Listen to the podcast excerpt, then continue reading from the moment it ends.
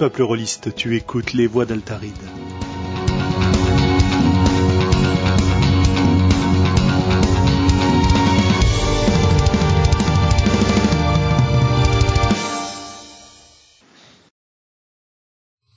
Tac, et voilà, ça marche. Et donc bienvenue. Oui, c'est Hello. Eh, Hello. Salut. Salut. Bienvenue. Oh bon, eh, dites donc, vous allez me laisser dire bienvenue, dire. Oh, c'est quoi ça?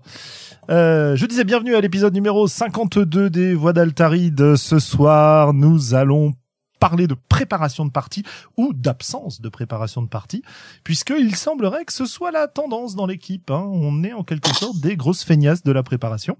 Et donc, vous les avez entendus, impatients comme ils sont, motivés comme ils sont. Nous avons avec nous ce soir une équipe formidable. Eh ben, écoutez, on va commencer par dire bonjour à Sandra. Bonjour. Puis, euh, dans l'ordre de ma liste, à Callisto. Bonjour. Euh, moi aussi, Le- je peux le faire. Oui, bien sûr, le, le- le- le grand retour du géant. On sur toi. Et évidemment, cette fois-ci, il peut parler, donc il est au taquet. Morgan. Good Abend. Alors. Je crois que la, la préparation, la préparation de Morgan ce soir consiste à réussir à faire taire Sandra sans l'interrompre, mais en créant des fous rires permanents. Et apparemment, ça marche. Eh bien, pour laisser à Sandra le temps de reprendre son souffle, euh, écoutez, on a très peu de news, euh, très très peu de news à, à faire euh, ce soir. Moi, j'en ai une, c'est ma présence sur le stand de, des courants alternatifs euh, à Octogone ce week-end. N'hésitez pas à venir nous dire bonjour. Euh, on sera un certain nombre de participants et d'auteurs de ce forum à venir présenter un certain nombre de jeux là aussi. Et on vous accueillera avec beaucoup beaucoup de plaisir. Et pour ma part, c'est la première fois que je vais à Autogone. On m'en a dit beaucoup de bien et beaucoup de mal. J'aurai donc une possibilité de me rendre compte par moi-même. Voilà. Alors, Sandra, si- Sandra, elle va être, je, ou pense que c'est les deux, mais je pense que je vais interdire le chat à Sandra parce que c'est mal parti. On a de gros, gros problèmes de concentration. Alors, Morgane, est-ce que tu as des news de ton côté puisque les autres m'ont dit que non, mais toi? Non, j'ai absolument pas de, j'ai absolument pas de news euh, de, de mon côté parce que euh, je suis extrêmement euh, concentré justement sur euh, sur les cours en ce moment. Et tu, tu es finalement arrivé à Rennes, si je ne m'abuse? J'ai déménagé, donc je suis je suis à Rennes maintenant, une très belle ville. Voilà, il y a une sorte de, de fuite des, des podcasteurs des voix d'Altaride vers la Bretagne. C'est, c'est extrêmement préoccupant. Je me demande bien ce qui vous attire là-bas. hein. Ah bah, Fuite de gaz. Mhm. Je vois. ou alors les artistes, c'est comme les champignons, ça s'épanouit dans l'humide. Ça se rapproche de la mer. Ça doit être C'est ça. pas de moi, hein, c'est dans le poulpe. Ça doit être ça. Ok. Bah écoutez, je, je vous propose qu'on commence notre discussion du soir sans plus tarder, histoire de, je sais pas, euh, permettre à Sandra de penser à autre chose que à Sabaton, Euh, un groupe qui visiblement euh, déclenche une hilarité phénoménale chez elle, Euh, si elle est toujours vivante. Je vois qu'elle a coupé. Je suis vivante. Voilà. Bien. Tu me rassures. Alors ce soir, on va vous parler de la préparation de partie et en particulier de la question suivante. Est-ce que vous, vous préparez vos parties? Ben Moi, je vais vendre la mèche. En ce qui me concerne, euh, ça fait, je crois, à presque 30 ans que je fais du jeu de rôle et ça fait 20 ans que j'ai, euh, facilement 20 ans que j'ai arrêté de préparer mes parties parce que, comme je le disais euh, précédemment, je suis une grosse feignasse de la préparation et euh, du coup, ça, c'est extrêmement rare que je me pose pour prendre, pour prendre des notes, pardon, à propos de parties que je vais organiser. C'est Vous quoi autres ce petit accent du sud Euh, il, est il est, il est totalement involontaire. non, non, c'est parce que Feignas, ça finit en as, hein, c'est pour ça. Mais euh, non, non, non, c'est totalement involontaire. euh, J'ai dû penser à autre chose en même temps. Bien. Et vous alors, jeunes gens des Voix d'Altaride, est-ce que vous préparez vos parties? Bah moi je fais un tapis. Ah oui, alors on en parlera. Ouais. Un magnifique tapis, tissé à la main ou? Bien sûr, bien sûr, avec amour, avec des petites images, etc. Ça, c'est pour tes parties en ligne, puisque c'est la majorité de tes parties, si je, si je crois. Et pour Et tes aussi, parties, l'autre euh, euh, point, c'est que je prépare ma partie quand j'ai fini la précédente, si je fais un truc suivi. Euh, à la suite de la partie, tu veux dire? Alors, euh, sinon, j'oublie tout. Ok, d'accord. Donc tu prends quelques euh, quelques minutes, Ouais. quelques heures euh, à la suite. Ok, ok. Morgane, toi, est-ce que tu prépares? Alors, euh, je prépare, euh, sauf quand je ne prépare pas. Mais euh, c'est euh, c'est très variable. Ça dépend euh, vraiment d'une partie à une autre. Ok. Ah bah ça nous donnera l'occasion d'en discuter. Sandra, toi, de ton côté, est-ce que tu prépares tes parties? Alors, euh, en tant que MJ, j'ai tenté au début. Et puis, j'ai eu un truc qu'on appelle des joueurs. Donc, euh, j'ai compris qu'avec euh, les joueurs que j'avais, euh, vive la pro, la pro c'est la vie, et euh, ça ira très bien. Donc, j'ai arrêté de préparer mes parties, à part pour regarder l'heure du métro. En tout cas, vos réponses, il me semble, sont des réponses de meneur de jeu pour le moment. Oui, en tant que joueuse, je prépare beaucoup plus mes parties. Moi, c'était les deux. Très bien. Alors, moi, en tant que joueur, euh, je crois que c'est l'inverse. Alors, je suis, là, je fais vraiment rien, quoi. Ok. Ah non, moi, personnellement, Généralement, c'est plus du one shot que du, euh, que du, euh, que de la campagne, quoi. Mais euh, effectivement, c'est plutôt euh, personnage. Je pars avec pas grand chose, puis je l'étoffe au fur et à mesure, donc j'ai pas grand chose à préparer au début. quoi. Donc je pense que je vais m'auto-décerner le titre de la feignasse qui ne prépare ni en tant que meneur de jeu, ni en tant que joueur, à quelques petites exceptions près que nous aurons l'occasion de euh, présenter. Ok, bah écoutez, vous voyez, euh, si vous vous attendiez à une équipe euh, qui passe des heures et des heures à peaufiner ses scénars, à choisir ses musiques d'ambiance, euh, à choisir des illustrations, euh, à créer des aides de jeu complexes en mettant euh, des feuilles de papier dans du thé et en les passant au micro-ondes, avant de Euh, dessus. Alors Ah. ça, je le fais. Ah, bah voilà, je savais que tu Ah. allais dénoncer. Alors ça, je le fais, mais pour mes scénarios euh, de convention essentiellement, où je fais beaucoup de goodies, ou alors sur mes scénars, quand mes joueurs vont dans une idée, je prépare deux trois trucs que je vais leur balancer euh, au fil du scénario pour euh, qu'ils rebondissent dessus et me donner d'autres idées. Mhm. Intéressant. Mais j'ai déjà passé du- des feuilles euh, blanches au, au thé avant de les mettre dans du, avant de passer un fer à repasser dessus. Bon, alors, faire repasser au micro-ondes, là, quelles sont les différences entre les deux techniques? J'ai jamais testé le micro-ondes, mais je doute que ça fasse le même effet que quand tu froisses une feuille, tu la fais tremper dans du thé et tu mets un coup de fer à repasser pour faire un des type de vieux billets ou autre. Mhm. Mhm. Donc, euh, euh, vous avez la, la recette de Sandra pour préparer du parchemin. Qui, euh, Ou ma des billets foi, de banque. euh, ou des billets de banque que ma foi, j'ai Ou des faux billets. ou des ah ah oh ça va. alors alors euh, ne l'utilisez pas. Euh, bah, je vous propose d'écouter qu'on commence peut-être sur ces préparations de, de parties à parler un peu de logistique. C'est Sandra qui nous qui nous signalait que ça pouvait être intéressant d'en parler aussi. Et il me semble que la conception d'accessoires peut faire partie de la logistique et nous fera euh, comment dire une excellente transition vers ce qu'on peut faire pour préparer effectivement une partie hors logistique. Alors au niveau logistique, est-ce que il vous arrive de préparer vos parties en dehors de donner rendez-vous à tout le monde pour avoir la partie Euh, en, en y réfléchissant deux minutes et en prenant les ce que ce que Sandra nous évoquait, il me semblait que euh, on pouvait diviser globalement cette préparation euh, logistique en, en trois parties. La première étant le choix d'un lieu, la deuxième le choix de la nourriture et de la boisson qui vont accompagner la partie, et la troisième la durée de la partie. Et il me semble que ces trois parties-là peuvent être exploitées de manière à faire de meilleures parties. Euh, pour ce qui est de la, de la boisson et de la bouffe, euh, on a tout un podcast sur la cuisine et le jeu de rôle qu'on va vous faire euh, dans quelques temps, dans quelques numéros. Donc je pense qu'on va pas, euh, on va pas se- s'étendre sur le sujet ce soir. On vous a déjà parlé des, des dangers de la fondue bourguignonne euh, globaux et, et ce qui n'est pas là ce soir et Sandra euh, s'en souviennent bien. Euh, mais mais il y a beaucoup beaucoup de choses à dire sur le sujet. En tout cas, beaucoup de choses. Nous, on a beaucoup de choses à dire sur le sujet. Donc, on le garde pour plus tard. Pour le lieu, Pour faire bref, juste pour ça, Ouais. c'est euh, savoir si on va manger, si on commande et si oui, qu'est-ce qu'on commande, si on mange euh, Si on Avant, ramène pendant, avant, pendant après? Voilà, c'est ça fait partie juste de la logistique et ça peut permettre, si on s'organise bien simplement, juste par un mail ou un SMS, ça peut permettre simplement de gagner du temps en partie. Parce que lorsqu'on est en plein milieu d'une scène d'action et qu'il y en a un qui dit oh j'ai faim, ah le frigo est vide, ah on n'a rien ramené, ah faut commander, qu'est-ce que je prends? Et que chacun choisit perd 20 minutes à choisir ce qu'il veut sur sa pizza, euh, ça casse un peu l'immersion, un tout petit peu, légèrement. Donc ça fait partie de la logistique de ce que je considère dans la préparation de partie.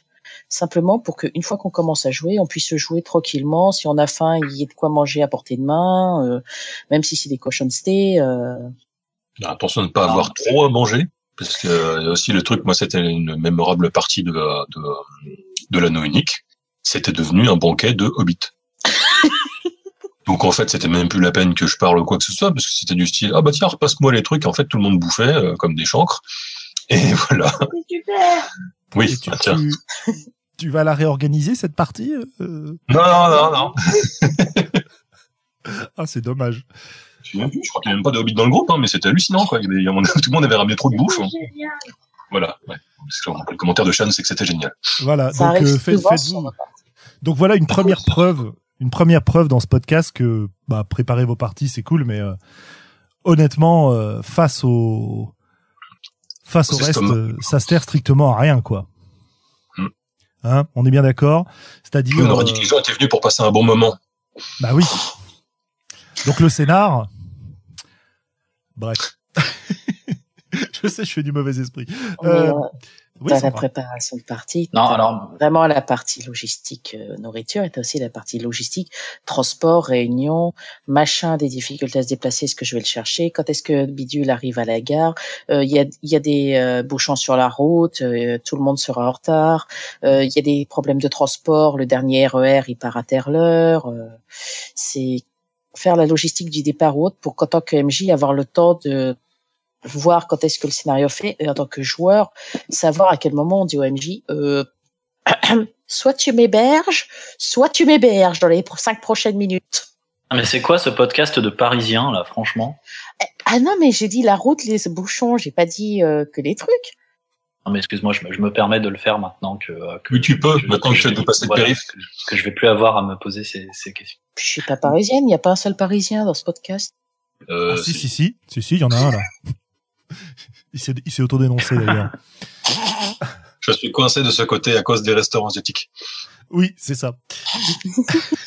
bon, allez. Oui, sérieux- un peu de- Sérieusement, je suis, je suis totalement d'accord avec, avec Sandra, enfin, que ce soit en tant que joueur ou en tant que MJ, la, la, la bouffe et la boisson, mais c'est juste un, un, un prérequis avant n'importe quelle, euh, n'importe quelle partie, qu'on sache ce qu'on mange et ce qu'on boit et qui amène quoi ou comment on fait, si on commande ou si on machin. Enfin, c'est, c'est prévu à l'avance, c'est pas on voit sur place parce qu'on voit sur place en général, comme elle dit Sandra, c'est, euh, c'est juste euh, la, la, la porte ouverte, à, bah, interrompre la partie pendant 20 minutes pour aller s'occuper des pizzas, euh, ensuite aller faire euh, des machins et des trucs. C'est, enfin, et ça disperse euh, tout le monde et c'est une vraie catastrophe pour euh, pour une partie, surtout quand on est pressé par le temps. On n'a pas spécialement envie de perdre ce temps-là, qui est du temps de jeu précieux quand effectivement on doit prendre le RER pour rentrer. C'est là l'intérêt du virtuel. Chacun bosse ce qu'il veut de son côté. Généralement, juste en début, t'as bon, je vais me chercher à boire. Au bout de deux heures de jeu, t'as bon, la pause pipi. Du coup, tout le monde y va en même temps, ce qui est difficilement moi, réalisable euh, autour d'une table euh, classique. C'est une partie très très conviviale entre amis, oui. Ouais, c'est ça. Ça, dé- ça dépend encore une fois de ce qui était prévu comme boisson avant, quoi. Bon, euh, plus sérieusement, voilà, je pense que effectivement, comme le dit Morgan, ça fait partie des des prérequis de la partie. Je suis pas sûr que ce soit. Certes, c'est important quand on veut organiser une partie, mais je suis pas sûr que ce soit le plus important ce soir. En tout cas, on en aura parlé, donc c'est bien. J'avais une dernière chose à propos du lieu qui justement n'est pas accessible quand on joue en ligne. Est-ce qu'il vous est déjà arrivé de choisir des lieux particuliers pour organiser vos parties?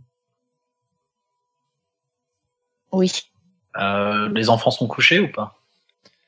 Euh, oui, les enfants sont couchés, oui, oui. Je ne vois pas d'enfants sur, euh, sur Discord, euh, à ma connaissance. Vas-y Sandra. non mais vas-y parce que ta que- ta question me surprend donc je t'en prie pourquoi as-tu besoin que les enfants soient couchés? Non mais pour rien. Mais on en aura passé à autre chose. Non mais euh, Non, on va vraiment trop se disperser. Ah. Si pour les parties, euh, j'ai déjà prévu euh, des lieux originaux.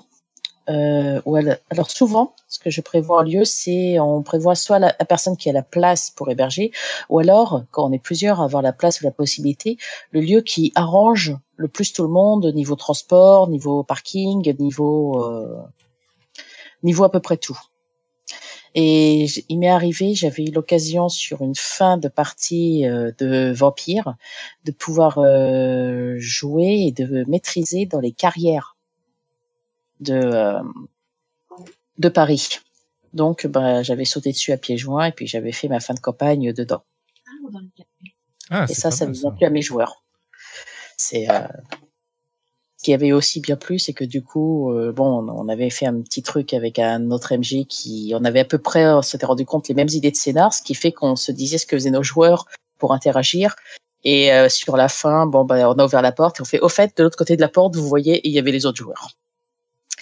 Et ça, c'était fun.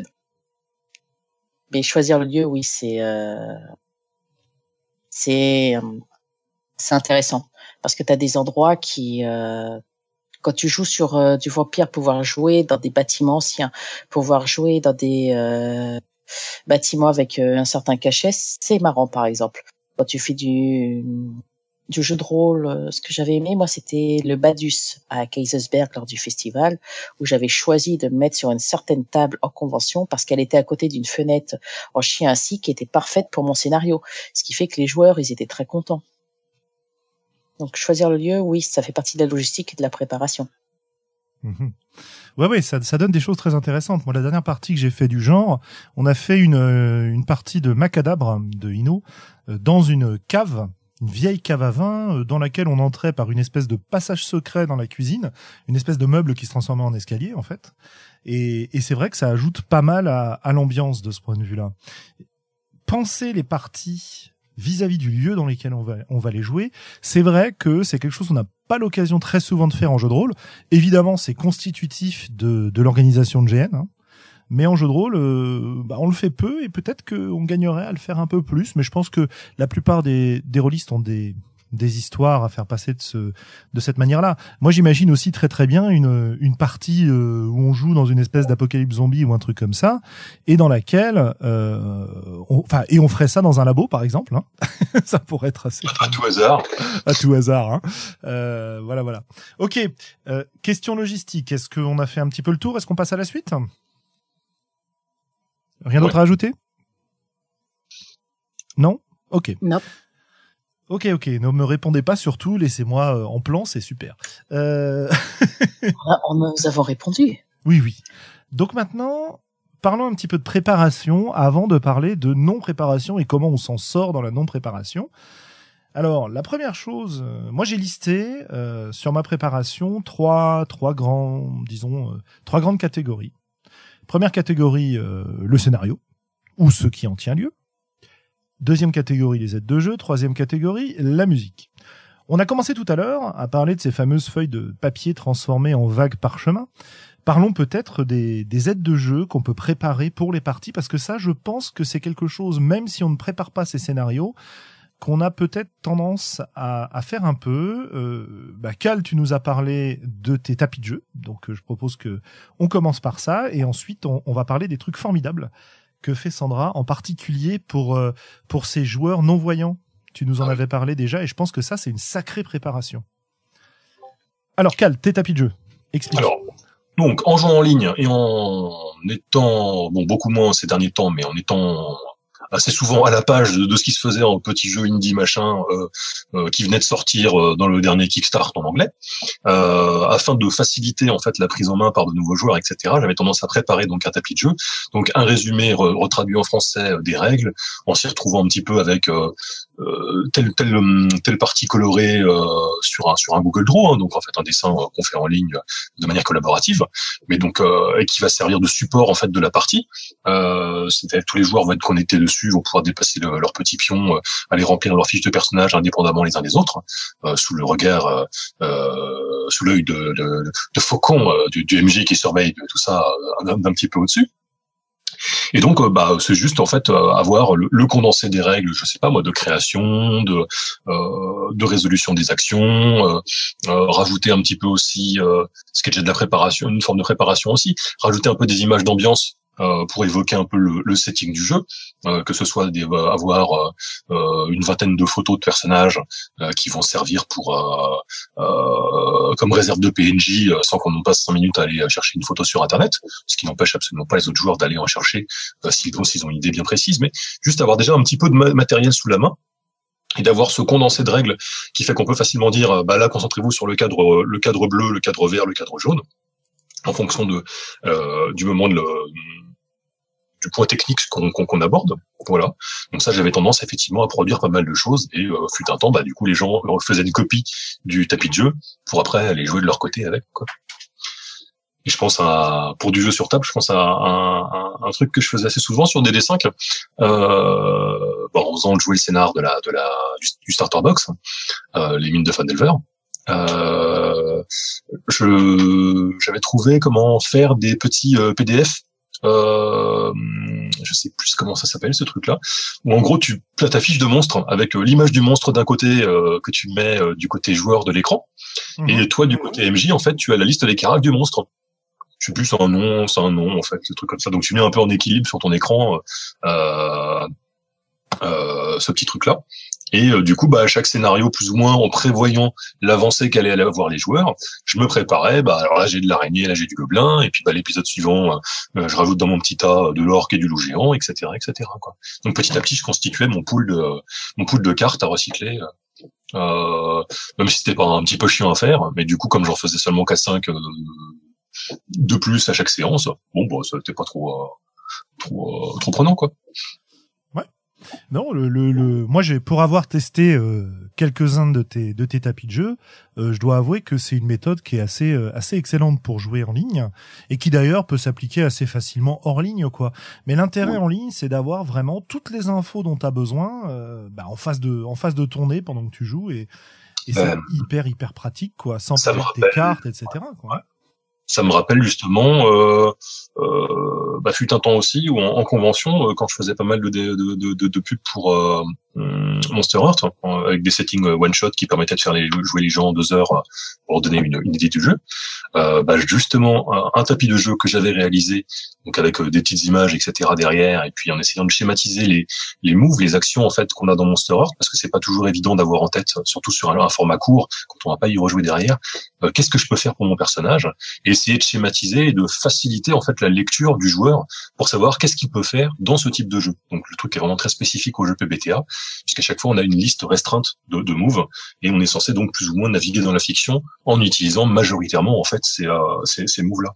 Et du coup, euh... est-ce que vous m'entendez? Oui. Ah d'accord, parce que j'ai une petite. Donc euh, fais-nous un petit peu envie sur euh, la façon dont tu prépares tes parties pour des publics euh, qui ont des besoins différents du, du rôliste habituel. Bah, je, alors, qu'est-ce qu'on appelle un rôliste habituel? C'est ça la vraie question en fait.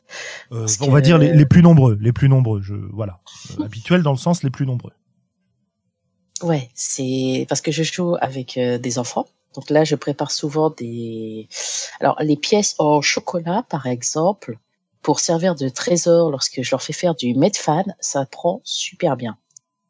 C'est euh, les, euh, il y a beaucoup d'accessoires, euh, par exemple, ce qui est très sympa avec les Utopiales en convention, c'est qu'il y a euh, pour l'atelier enfant des accessoires de chapeau de petit sorcier, de petit sorcière, des baguettes magiques pour quand ils jouent au scénario de petit sorcier, petit sorcière.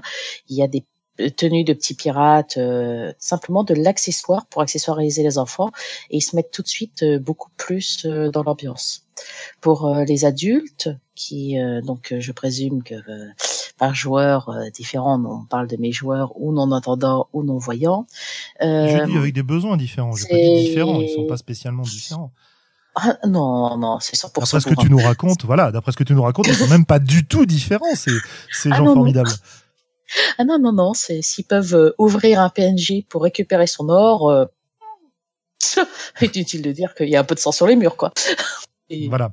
Mais par exemple, par exemple, je vais, Ouais, je vais être un peu plus précis euh, pour te permettre de, de, de discuter. Euh, par exemple, tu nous avais raconté la façon dont tu vas gérer les plans d'un donjon pour des joueurs qui Oui. ne peuvent pas utiliser un plan dessiné euh, parce qu'ils ne le voient pas tout simplement. Bah oui, alors il y a euh, plusieurs options. Soit je fais les plans, soit on joue en virtuel sur, sur un PC. Je fais les plans et il y a les euh, des logiciels qui, euh, comme Lynx, qui te permettent de lire, qui est euh... Attendez, je mets un coussin sur mon écran pour ne pas voir le chat. Euh, voilà.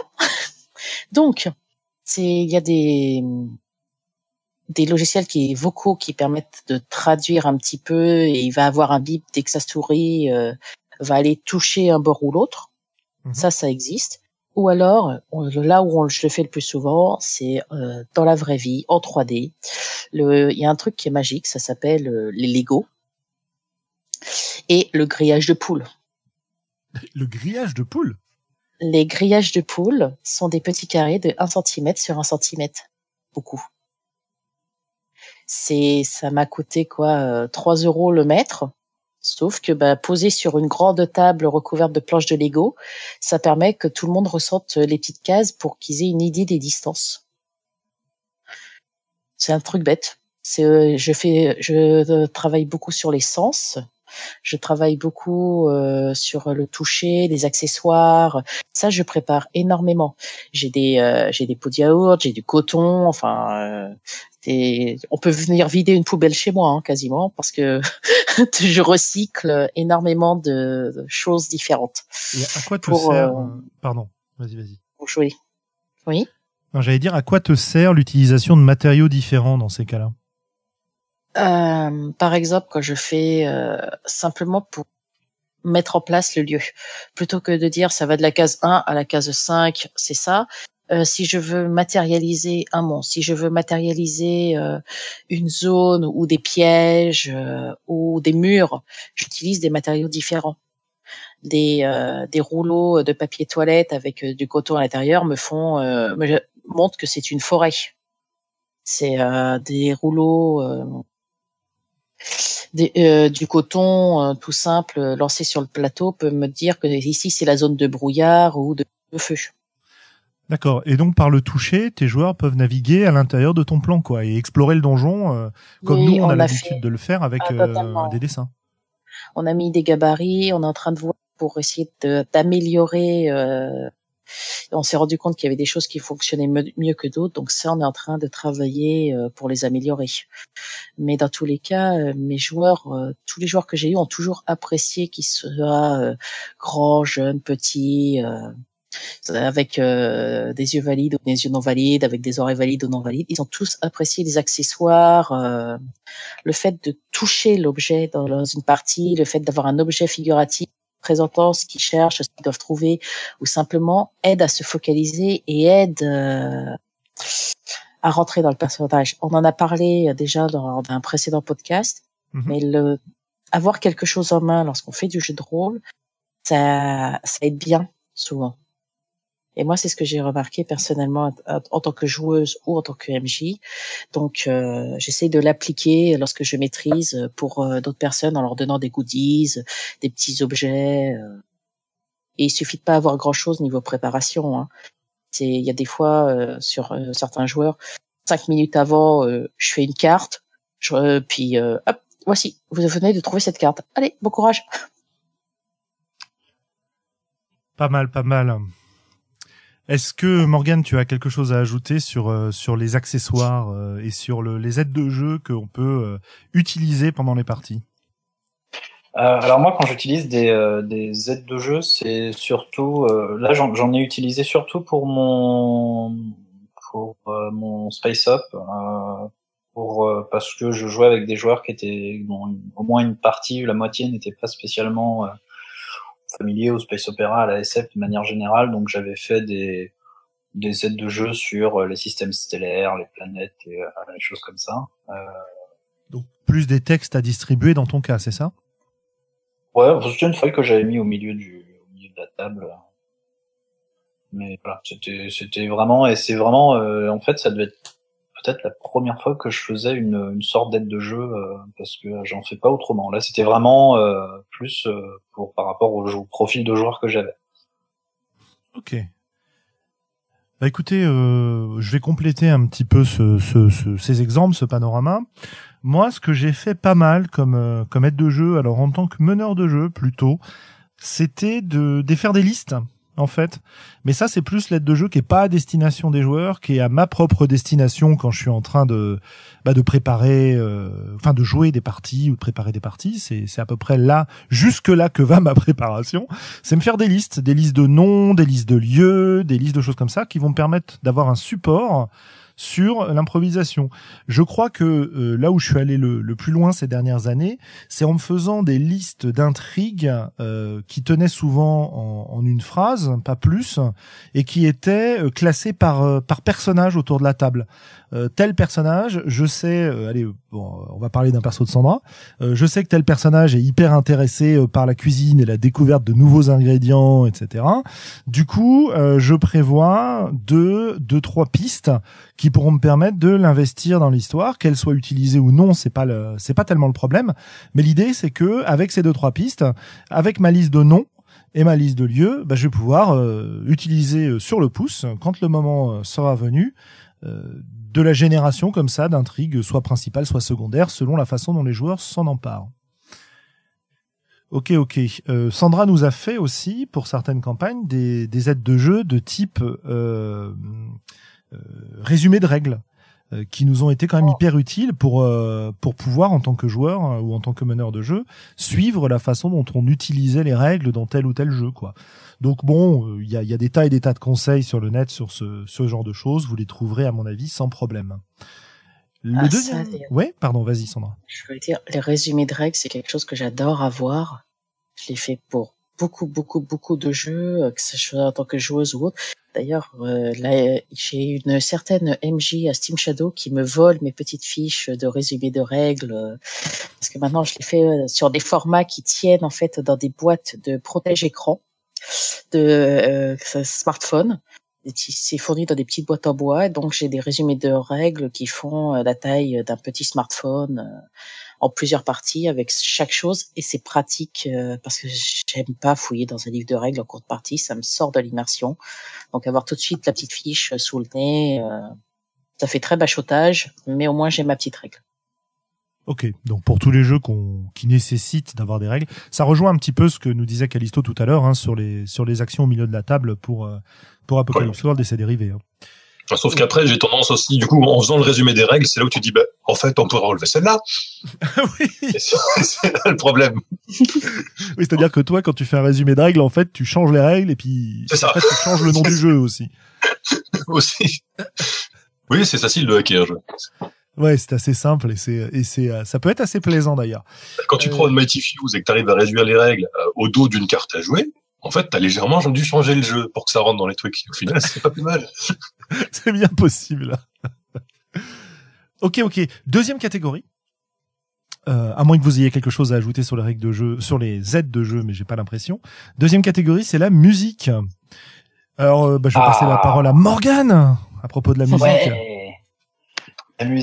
Ben, en fait, là, là encore, c'est pareil. Je fais pas, je fais pas vraiment de préparation. Pourtant, je passe, hein, je diffuse des, des, des, playlists euh, assez régulièrement dans, dans, dans, mes jeux de rôle. Mais le truc, c'est que je les, ces playlists-là, c'est, je les fais au fur et à mesure, un petit peu tout le temps. Donc en fait, euh, je les ai sous la main et je compte pas vraiment ça comme une préparation parce que euh, j'ai juste besoin d'ouvrir iTunes et d'aller et d'aller choper ce qui va bien. Ouais. Et comment tu comment tu vas choper ce qui va bien dans iTunes justement? Comment tu choisis ta musique? Euh, Juste quand, quand j'écoute euh, quelque chose qui me qui me parle et que ça comme euh, je suis assez sensible à la musique et que ça m'évoque systématiquement quelque chose d'une manière ou d'une autre, je me dis tiens ça ça ça se fourrerait bien dans la playlist Space Up ou tiens ça ça se fourrerait bien dans la playlist Steampunk ou etc etc. Ok. Et encore une fois, ben, voilà, c'est pas, pas vraiment de la préparation parce que ça, je le fais genre tous les jours. et du coup, j'ai mes playlists qui sont déjà toutes faites dans, dans, dans iTunes. Et puis après, j'ai plus qu'à plus qu'à en sélectionner une et euh, voilà. Ouais, pas mal, ouais. C'est- c'est- je vais dire un truc bête, mais c'est comme euh, quand, quand je vais en cours, euh, enfin quand j'ai des tout, euh, des tout tout petits, euh, j'ai toujours une marionnette dans ma dans ma sacoche et quitte jamais ma, ma sacoche. Mais voilà, c'est pas de la préparation, c'est juste un un truc que j'ai tout le temps avec moi et que je sors quand j'en ai besoin. C'est pour faire peur aux gens dans les transports en commun? Euh, ça- ça- non mais c'est vrai, j'ai- j'ai j'ai aussi, alors pas faire peur, mais j'ai aussi calmé un, un bébé un jour dans les transports en commun en sortant ma licorne de ma sacoche. Les parents m'ont regardé très bizarrement. J'ai dû Mm. leur expliquer que, que j'étais euh, prof et que voilà. Mais ça peut servir tout le temps.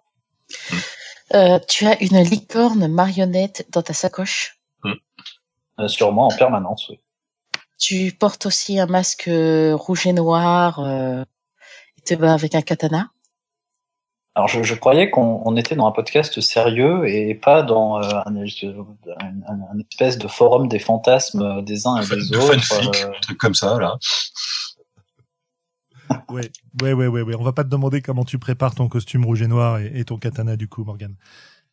Euh, ok, bah musique effectivement, ouais, ouais, les playlists euh, préconstruites et euh, ce qui est assez sympa maintenant, c'est que sur YouTube, tu as des euh, des trucs d'une qualité très variable, mais des deux heures de musique dark fantasy, euh, deux heures de musique machin. Enfin, t'en as plein qui existent comme ça maintenant et qui, ma foi, peuvent donner des résultats relativement intéressants pendant qu'on joue à la volée, grâce aux conseils des, des différents algorithmes de, de YouTube, il y a, y a moyen de s'en sortir, quoi. Euh, bon, malheureusement, parfois il y a des ratés, et je crois qu'il n'y a pas pire qu'un qu'un raté musical pour te péter l'ambiance euh, très très rapidement. On Je nous signale. il- Ouais. il a tout fait. Je crois que c'est ouais, euh, genre Adrian von, euh, von Ziegler, un truc comme ça. Et euh, lui, il a fait, il fait dark celtique, médiéval, dark viking, etc. Il en fait 15 000 en fait, mais euh, Ouais, ouais, ouais, ouais, il y en a plein plein à trouver, ouais. c'est assez semblable en fait. Euh, on peut on peut citer euh, deux sites euh, bah, qui ont été cités d'ailleurs sur le sur le chat euh, que moi j'utilise pas mal ces derniers temps. Euh, un que j'utilise moins mais que j'ai utilisé qui s'appelle Noisely.com. Euh, Noisely, ça, ça permet d'avoir simplement des bruits d'ambiance qu'on va programmer, c'est-à-dire qu'on peut mettre euh, un bruit de pluie auquel on va rajouter un bruit de café ambiant, ou alors on va rajouter euh, de la forêt, du vent, des petits des petits oiseaux, des petites choses comme ça. C'est un site qui est censé aider à la concentration. hein. Il y en a pas mal qui proposent ce genre de de musique d'ambiance. Certains sont gratuits, d'autres sont payants. Je crois que Noisely est, est gratuit, il me semble. Euh, L'autre site qui est gratuit mais qui a un Patreon que je vous invite euh, à soutenir, c'est Tabletop Audio. On en a déjà pas mal parlé euh, et je l'ai utilisé récemment dans une partie de, de Donge dans l'univers de Dark Sun et la musique m'a servi complètement de support à, à l'organisation de mon histoire. C'est-à-dire, je suis parti d'une idée de départ. Je suis allé sur un de- des euh, des soundpads qui proposent. Donc c'est euh, c'est le même principe que ce que j'expliquais sur Noisely, c'est-à-dire que vous avez différents sons que vous pouvez mettre en boucle et vous pouvez composer comme ça votre ambiance sonore. Il y a des éléments musicaux, il y a des éléments d'ambiance, des des des cris, des, des bruits spéciaux, etc., etc. Et en fait, euh, je mettais en scène l'invasion d'une, enfin l'attaque d'une ville par une horde de, de géants, et bah, j'ai trouvé tout ce dont j'avais besoin pour mettre euh, une espèce de d'ambiance sonore et de rythme dans la partie dans laquelle on entendait les attaques et dans laquelle on avait une espèce de de pulsation régulière qui venait euh, en fait s'intégrer complètement dans l'histoire parce que les joueurs entendaient ce que les personnages entendaient à ce moment-là et donc c'était hyper plaisant.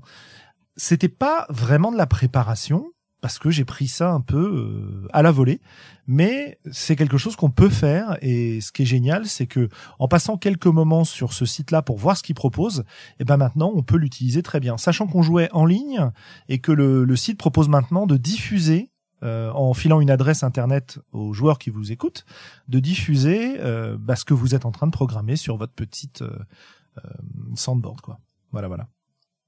Sinon, euh, si vous êtes vraiment des grosses feignasses sur YouTube, il y a des vidéos de 3 ou 4 heures de musique d'ambiance, genre euh, grondement de moteurs de vaisseaux spatiaux, ou des choses comme ça.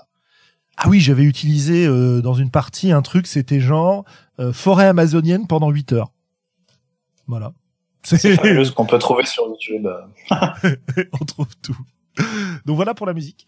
Il y, a un- il y a un bouquin de Thomas Munier à ce propos, musique sombre pour jeu de rôle sombre, euh, qui se qui se trouve assez facilement sur Lulu, je crois, euh, dans lequel il passe en revue comme ça un, grand nombre de d'ambiances musicales et de propositions de playlists, etc. Euh, voilà, voilà. Donc n'hésitez pas à aller utiliser ce genre de choses, ce genre d'artifice pour vos parties, c'est assez cool.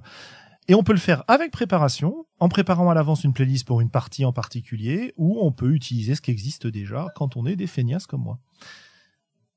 Ok. Le scénario maintenant? Alors, est-ce que vous écrivez vos scénarios, euh, chers amis? Le, le, quoi? J'attends d'abord que les joueurs aient fait leur personnage. Ah, ok. Ah oui. Après, je crée quelque chose autour de ce qu'ils ont fait. voilà. Généralement. Et alors, ça veut dire quoi? Créer quelque chose autour de ce qu'ils ont fait? Est-ce que ça veut dire que tu passes du temps à l'écrire? Ou est-ce que tu prends quelques notes éparses? Ou est-ce que tu y rêves dans les transports en commun et puis, euh, et puis basta?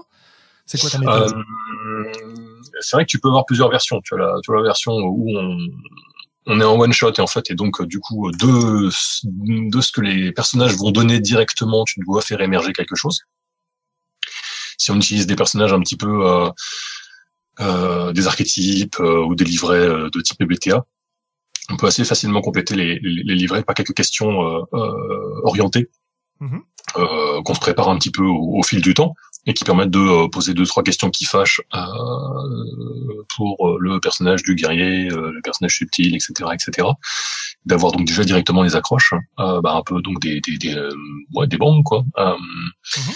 Et à l'inverse, des fois, il va y avoir une session complète qu'on va donc appeler une session zéro, en fait, qui va être euh, qui va servir justement à euh, établir tout ce qui se trouve autour un peu des personnages, euh, des lieux, des PNJ, les relations entre tous, entre les entre PJ, et, PNJ, PJ et PJ, et se laisser le temps justement entre la session 0 et la session 1 de réfléchir à euh, quels sont euh, quels sont les fronts, quels sont les les, euh, les, ah mince les les, trucs qui coincent entre les personnages et qu'on va pouvoir aller titiller pour créer euh, pour créer une dynamique quoi. avec plus ou moins d'importance sur ce que va représenter l'environnement l'opposition hein, un peu une opposition est-ce qu'on fait du PVE ou est-ce qu'on fait du PVP quoi oui, et donc du coup, euh, le fait de, de préparer ça euh, à la fin de la partie que tu viens de jouer, c'est ça a beaucoup de sens parce qu'effectivement, tu as besoin de tous ces détails en tête pour pouvoir concevoir tous ces éléments-là, quoi. Voilà, ça, surtout si tu veux avoir. Alors ça, tout dépend après du niveau de, trame que tu, de ce que tu veux bâtir un petit peu comme trame, mais c'est bien d'avoir, euh, d'avoir au moins quelques questions, euh, on peut appeler ça des enjeux, quelques enjeux qu'on va essayer de résoudre euh, ou de remettre au moins sur le tapis euh, à la partie suivante. Euh, si on a un personnage qui a été euh, abandonné et qui euh, qui est en rébellion par rapport à ses parents adoptifs, l'enjeu de lui laisser des opportunités de découvrir qui peut être son père ou sa mère, c'est quelque chose qu'on peut facilement essayer de caser, qui va avoir un impact, qui devrait intéresser le personnage, puisqu'on a défini avec lui qu'il était, qu'il avait découvert il y a peu qu'il était, qu'il avait été abandonné petit et savoir pourquoi et compagnie, retrouver sa famille, avoir une explication. Euh, voilà. Des espèces de, oui, tes, enjeux, c'est finalement des espèces de fronts personnels, quoi. Plutôt que, plutôt que des fronts généraux. Ouais, ouais, tout à fait. Moi, je fonctionne un peu comme ça aussi, euh, à essayer de me souvenir, mais c'est vrai que j'ai tendance, comme toi, à y penser quand je suis dans les transports pour rentrer d'une partie, par exemple. Mais euh, d'ici la partie suivante, c'est vrai que j'ai beaucoup de mal à me, à me poser pour, euh, pour y réfléchir et construire des choses dessus. Bah, c'est vrai que je me suis dit, moi, le faire justement juste un peu derrière, quoi, euh, avec mon justement un espèce de petit tableau Excel qui, en fait, au final, posait un petit peu ces enjeux, euh, un petit peu comme ce que tu décrivais, de toute façon, avec tes, tes, tes, tes mini, euh, tes, tes, tes, bouts d'intrigue qui allaient plus ou moins devenir principal ou secondaire. Avoir ce petit truc-là posé dans un petit tableau Excel, qui est un peu une liste d'options que, que tu peux aborder. Euh, cette partie-là, la suivante ou pas du tout parce que l'histoire aura changé d'ici là, parce qu'il faut pas s'accrocher non plus euh, et vouloir à tout prix caser euh, une idée même si on pense qu'elle était bonne, quoi. Si on voit qu'il n'y a pas de, il y a pas d'accroche, les joueurs accrochent pas dessus, bah pouf, on passe et on recyclera ça une autre fois. et du coup, ouais, prépare préparer un petit peu cette phrase, ces, ces petites phrases, et puis faire un petit, un petit check en fin de partie dans son petit tableau Excel, et au bout de la ligne, mettre, bah voilà, voilà comment ça a évolué. Du coup, est-ce que ça crée un nouvel enjeu? Qu'est-ce que ça ouvre?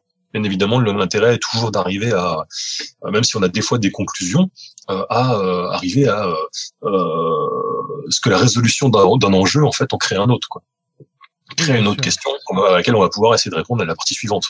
Ouais, puis euh, l'avantage quand tu as un groupe de joueurs en face de toi, c'est-à-dire plusieurs joueurs en face de toi, c'est que tu peux régler un enjeu lié à, à un joueur ou une joueuse, et ça veut pas dire, enfin, et la prochaine fois, tu peux t'occuper de quelqu'un d'autre, quoi. Donc, euh, tout à fait. Ah c'est même complètement l'intérêt. Voilà, c'est ça. Bien, alors bien évidemment, ça, ça colle pas complètement avec la notion de euh, d'un groupe uni de joueurs qui suivrait un scénario, mais euh, dans une moindre mesure, même si on a un groupe comme ça, un groupe unique qui suit une espèce de trame scénaristique à peu près euh, unique, euh, rien n'empêche, et au contraire, c'est même faut, faut l'encourager, le fait de parsemer de petits moments, euh, le petit moment personnel entre guillemets, le petit truc qui justifie que chacun des personnages est bien à sa place autour de la, dans cette aventure, de lui rajouter son petit, sa petite intrigue perso, quoi, son petit, son petit truc mélodramatique, sa petite quête perso, etc. Quoi. Ouais, ouais, ouais, je suis assez d'accord. Mais euh, alors là, on est en train de de glisser vers euh, vers le, troisième grand thème, c'est-à-dire euh, qu'est-ce qu'on fait quand on prépare pas. Donc, je te propose qu'on mette ça un petit peu sous le coude. Et je me suis rendu compte que de mon côté, effectivement, j'avais tendance à, pas préparer au-delà de ces quelques idées posées à propos des parties ou de, de thèmes que j'ai envie de voir venir, enfin dans mes listes dont je parlais mais euh, il y a des cas où je prépare un petit peu plus quand même. C'est quand je vais faire des one shot. Ça m'arrive essentiellement en convention. Et c'est vrai que le one shot pour moi, je le, je le prépare un peu plus quoi. Euh, qu'est-ce qu'est-ce que vous faites les autres, Sandra par exemple? Comment tu t'en sors de ce point de vue-là, toi? Pour euh, la préparation de mes one shot en convention, j'ai un truc qui est absolument magique, qui s'appelle la grande planche Véleda qui est posé au milieu de la table, sur lequel j'ai besoin de préparer des plans ou autre, parce que j'ai beau avoir des scénarios beaucoup plus structurés, beaucoup plus complets que ce que je fais avec mes joueurs euh, en campagne. J'ai l'habitude de, euh, de rebondir, mais sauf que mes joueurs euh, en convention, ça reste quand même souvent des joueurs. Donc, ils ont souvent tendance à faire ah non, mais j'ai cette idée. Ah, je l'ai pas écrite. Bon, bah, on va improviser. Donc, je repasserai très vite en impro. Mais je prépare toujours des, euh, des accessoires que je peux passer à mes joueurs. Je prépare toujours des petits cartons euh, au format des cartes Magic que je peux distribuer à mes joueurs avec des euh, les images soit de soit des PNJ qu'ils connaissent, soit des items qu'ils ont en leur possession ou des choses qu'ils vont trouver. C'est euh, beaucoup plus préparé parce qu'ils vont le trouver. Après, c'est juste moi qui vais euh, me débrouiller avec euh, ce qu'ils sont en train de faire pour qu'ils le trouvent à un endroit cohérent mhm. et qu'il n'y ait pas trop de euh, ficelles visibles de rattrapage proche. Ok. Et Morgane, toi qui es un amoureux du, du scénario bien travaillé au cinéma et dans les bouquins, est-ce que tu en prépares des scénarios ou pas du tout non plus? Euh, alors en fait, j'ai deux axes. Euh, c'est euh, le alors, que je fais en termes de, de scénario euh, de, plus en plus, c'est euh, c'est euh, préparer des désolé, il y a quelqu'un qui est rentré dans la pièce en même temps. Euh, c'est préparer des PNJ. Euh, je préfère préparer des PNJ que des scénarios en fait parce que euh, sont, me disent très bien où j'ai envie de où j'ai envie d'aller et ce que mes joueurs vont rencontrer et voient plus ou moins se diriger l'histoire. Euh, ça, c'est une chose que je fais. Et la deuxième chose que je fais, c'est que je, je relis mes, mes, comptes rendus de parties que je me fais à moi-même euh, au, cours des, parties. Et en fonction de ça, je voilà, je sais à peu près où je, où je vais et euh, éventuellement je prépare d'autres PNJ.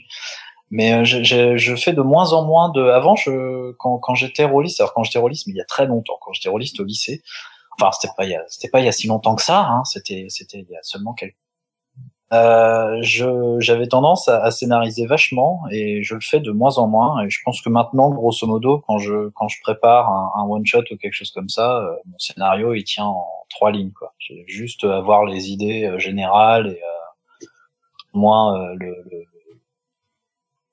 sûr quand même pour pas que ça parte dans tous les sens en fonction des, des profils de joueurs que j'aime. Et c'est à peu près tout. Ouais. Tu, c'est euh, les PNJ par contre, c'est c'est vraiment quelque chose auquel j'attache beaucoup d'importance. alors justement, je voulais te demander en fait une précision là-dessus. Est-ce que c'est au sens où c'est pour les caractériser, mettons, tu sais, par des tics, des machins, etc. Ou est-ce que c'est parce que c'est en fait eux qui vont euh, euh, diriger ton histoire, quoi? C'est-à-dire c'est la euh, la suite de l'histoire va être la conséquence logique de ce que de ce que tes PNJ feraient tel que tu les as établis. Alors c'est c'est pas les PNJ qui vont qui vont diriger l'histoire parce que en fonction de enfin je, je, peux écrire un, un, PNJ en ayant quelque chose de très particulier en tête et au final euh, les, les personnages vont le rencontrer et alors qu'ils devraient le prendre pour un salaud ils vont s'en faire un pote. Ça ça, ça, m'est arrivé. Euh, c'est totalement euh, incongru euh, etc mais au moins ça, ça ça ça permet de jeter on va dire une euh, de, de de, donner à la partie une espèce de jeu et des, des, des objectifs euh, de je sais pas comment dire ça. Je vais, essayer de prendre un, je, vais essayer, je vais essayer de prendre un exemple où ce sera peut-être euh, où ce sera peut-être un peu plus euh, un peu plus parlant. Ouais, euh, sur le sur justement toujours sur cette partie de de, de Space Up, enfin cette campagne du coup parce qu'il y a plusieurs parties euh, j'avais un, un des, des, tout premiers PNJ que je voulais que mes personnages rencontrent et ça, et ça n'avait absolument aucune. Euh, alors, je vous fais le, enfin, la trame euh, globale. Hein, c'est un, tout un, un, un, cadran stellaire qui est attaqué par, par des extraterrestres. Et donc, il y a d'énormes crises de réfugiés sur la plupart des planètes. Et euh, je voulais que le premier PNJ que mes personnages rencontrent, peu importe sur quelle planète ils le rencontreraient, ce soit un, un, un père qui euh, monnaie euh, plus ou moins ses, enfin, des, des, renseignements ou des compétences techniques, etc., contre euh, le, un, un laisser-passer pour sa fille pour qu'elle puisse euh, quitter euh, la planète et voilà, blabla. Euh, mais voilà, du coup, j'avais envie d'avoir ce PNJ là pour bien mettre les, les joueurs au, au, au cœur du, du problème dont je voulais qu'il soit au centre de la partie, c'est-à-dire justement cette, cette, crise de réfugiés et un problème, on va dire, humanitaire. Et, euh, et voilà, ça. Alors ils ont pas, ils ont, ils ont, ils ont, ils sont partis dans une direction assez. assez incroyable et inattendue, mais euh, mais pour le coup, ce, ce, ça a bien ça a bien fonctionné. Ouais, c'est cool. Ça me fait penser un petit peu à ce que propose euh, Frédéric Sintès dans le jeu qui vient de sortir d'Emiurge. Lui, il parle de Canva, et en fait, il crée ces canevas à partir de personnages de PNJ, de ce que veulent ces PNJ, des relations entre ces PNJ, des relations entre les PNJ et les personnages euh, qui, qui sont joués par les joueurs. Et euh, bah, il viendra nous en parler probablement dans un dans un podcast euh, dans quelques temps. J'ajoute, enfin, est-ce que vous avez autre chose à ajouter sur ce sujet ou sur les scénarios? Bah, ça me fait penser au, relationship map en fait dans, dans les vieux vampires quoi où t'avais alors justement c'est un un petit peu comme ce que tu décrivais sur des murs, sauf que les PNJ étaient pas inclus dedans, du coup, ce qui parfois était justement le problème, où tu avais les relations entre tous les PNJ. Avec ça, tu disais, ah, bah, je sais à peu près comment euh, faire évoluer mon histoire, quoi. Oui, absolument, oui. Euh, on pourrait citer le, le, merveilleux Montréal by Night ouais. de Black Dog. si, pour la préparation, bah, comme Morgane, je prépare beaucoup euh, sur les scénarios de convention, énormément mes PJ, les relations entre mes PJ, pour justifier que dès le début, il y a un groupe qui tienne la route, qui se connaissent, que qu'est-ce qu'ils ont fait ensemble. Euh, parfois, c'est euh, j'ai j'ai un scénario de convention, c'est la mère et le fils. D'autres, c'est euh, c'est des amis, c'est un couple. Et euh, le scénar, euh, j'ai un scénar de DD qui tourne très très bien, où ce sont, c'est pas des gens qui se connaissent personnellement, mais ils sont là pour venger les gens qui sont morts sur le mur. Non, mais alors, moi, sur, du, sur les, les, les Monster Horde préparés pour des conventions, c'était l'inverse. C'était euh, des personnages avaient tout pour justifier qu'ils doivent se taper les uns sur les autres euh, et, euh, et, se faire des croche-pattes euh, pendant, pendant une heure et demie, deux heures. C'est logique pour Monster Hearts. Hmm. Mm, ouais, ouais, ouais, ouais. On reparlera de scénario dans le prochain podcast normalement sur un thème un petit peu différent. Donc je je vous invite à nous écouter à ce sujet si ça vous intéresse dans deux semaines. Et avant de passer à la non-préparation, euh, petit sujet que j'avais oublié, c'est est-ce que vous faites des choses particulières lorsque vous préparez en tant que joueur vos parties? Je vais commencer. Euh, pour ma part, ces derniers temps, quand je vais euh, jouer un personnage qui me tient un peu à cœur, que je que j'ai envie de jouer d'une manière euh, qui me satisfera au-delà du côté technique ou genre de choses, j'essaye systématiquement de me, de me remémorer le personnage et de me mettre dans l'ambiance, de me mettre dans le rôle. Et souvent, ça passe par euh, écouter des musiques particulières qui vont évoquer des émotions qui sont liées au personnage. Par exemple, j'ai fait ça pendant toute la campagne de Burning Wheel qu'on a joué, dans laquelle je jouais un orc. Euh, un, un, ancien esclave qui se considérait toujours comme esclave et qui était un petit peu sur le modèle de, de l'assassin du roi, euh, fameuse série de, de romans de, j'ai oublié le nom, euh, Bref, ça me reviendra plus tard. Euh, quoi qu'il en soit, ce personnage-là, quand je le jouais, systématiquement, je me mettais des, c'est Robin Hobb, voilà. Euh, je me, je me mettais des, euh, des, des musiques un peu énervées, voire du métal que j'écoute rarement, euh, du Rage Against the Machine, des choses comme ça. Euh, bien Pas du Carlos. Quoi. Euh, pas du Carlos, voilà, non, ça c'est clair. Euh, histoire de me mettre euh, dans cette ambiance de détestation, de haine, de colère, surtout de colère en fait, histoire de jouer le personnage et de retrouver cette émotion-là quand j'avais besoin de jouer le personnage dans cette émotion-là. Et c'est vrai que c'était un truc qui était euh, hyper efficace, quoi et qui a euh, qui a très très bien marché pour ce personnage-là. Alors je vous rassure, hein, euh, j'arrivais pas avec envie de taper les autres joueurs, mais disons que me mettre en condition en tant que joueur de cette manière-là, ça me permettait quand j'arrivais de laisser ça de côté et puis quand j'avais besoin de jouer le perso, quand on se mettait vraiment à jouer, de le rappeler et euh, et ça marchait super bien. Voilà donc pour mon exemple de ce que je ce que je peux faire pour mes pour mes persos pour me, me mettre vraiment en condition quoi. Voilà, voilà. Et du coup, ce côté euh, fuck you et won't do what you tell me, euh, voilà, c'est ça. ça. qui justifiait le fait que tu ne voulais pas rentrer dans le scénario du MJ. Alors, ça l'avantage, c'est que c'était Burning Wheel et que, euh, disons que les personnages avaient des raisons qui sont leurs leurs beliefs, notamment ouais, ouais. de euh, de suivre un, un petit peu le scénario ou en tout cas de suivre le déroulé de l'histoire. L'histoire étant une espèce de quête du Graal. Et je peux te dire que euh, oui, oui, il y a des moments où j'ai fait ça. D'ailleurs, je crois que j'ai un peu euh, j'ai un peu saboté la à cause de ça, j'ai un petit peu saboté la fin, de... enfin saboté. Tout le monde était content, mais saboté le déroulement de l'histoire à la fin. C'est-à-dire qu'en gros, j'ai pété le Graal sur un rocher euh, d'énervement à la fin, quoi. Voilà. ça reste euh, un de mes plus grands hauts faits, mais là, je vous ai raconté une partie, donc je commence à devenir chiant. Euh, les autres, alors, qu'est-ce que vous faites de particulier? Si vous faites des choses de particulier. Oui, oui. C'est pour ma part, euh, j'aime lire. Donc je lis souvent des livres pour euh, me mettre dans l'ambiance du personnage. Si nous jouons dans un monde, je lis des livres sur l'époque. Si c'est des mondes totalement inventés qui n'existent pas, j'aime bien voir un petit truc de fleuve sur le monde euh, ou autre.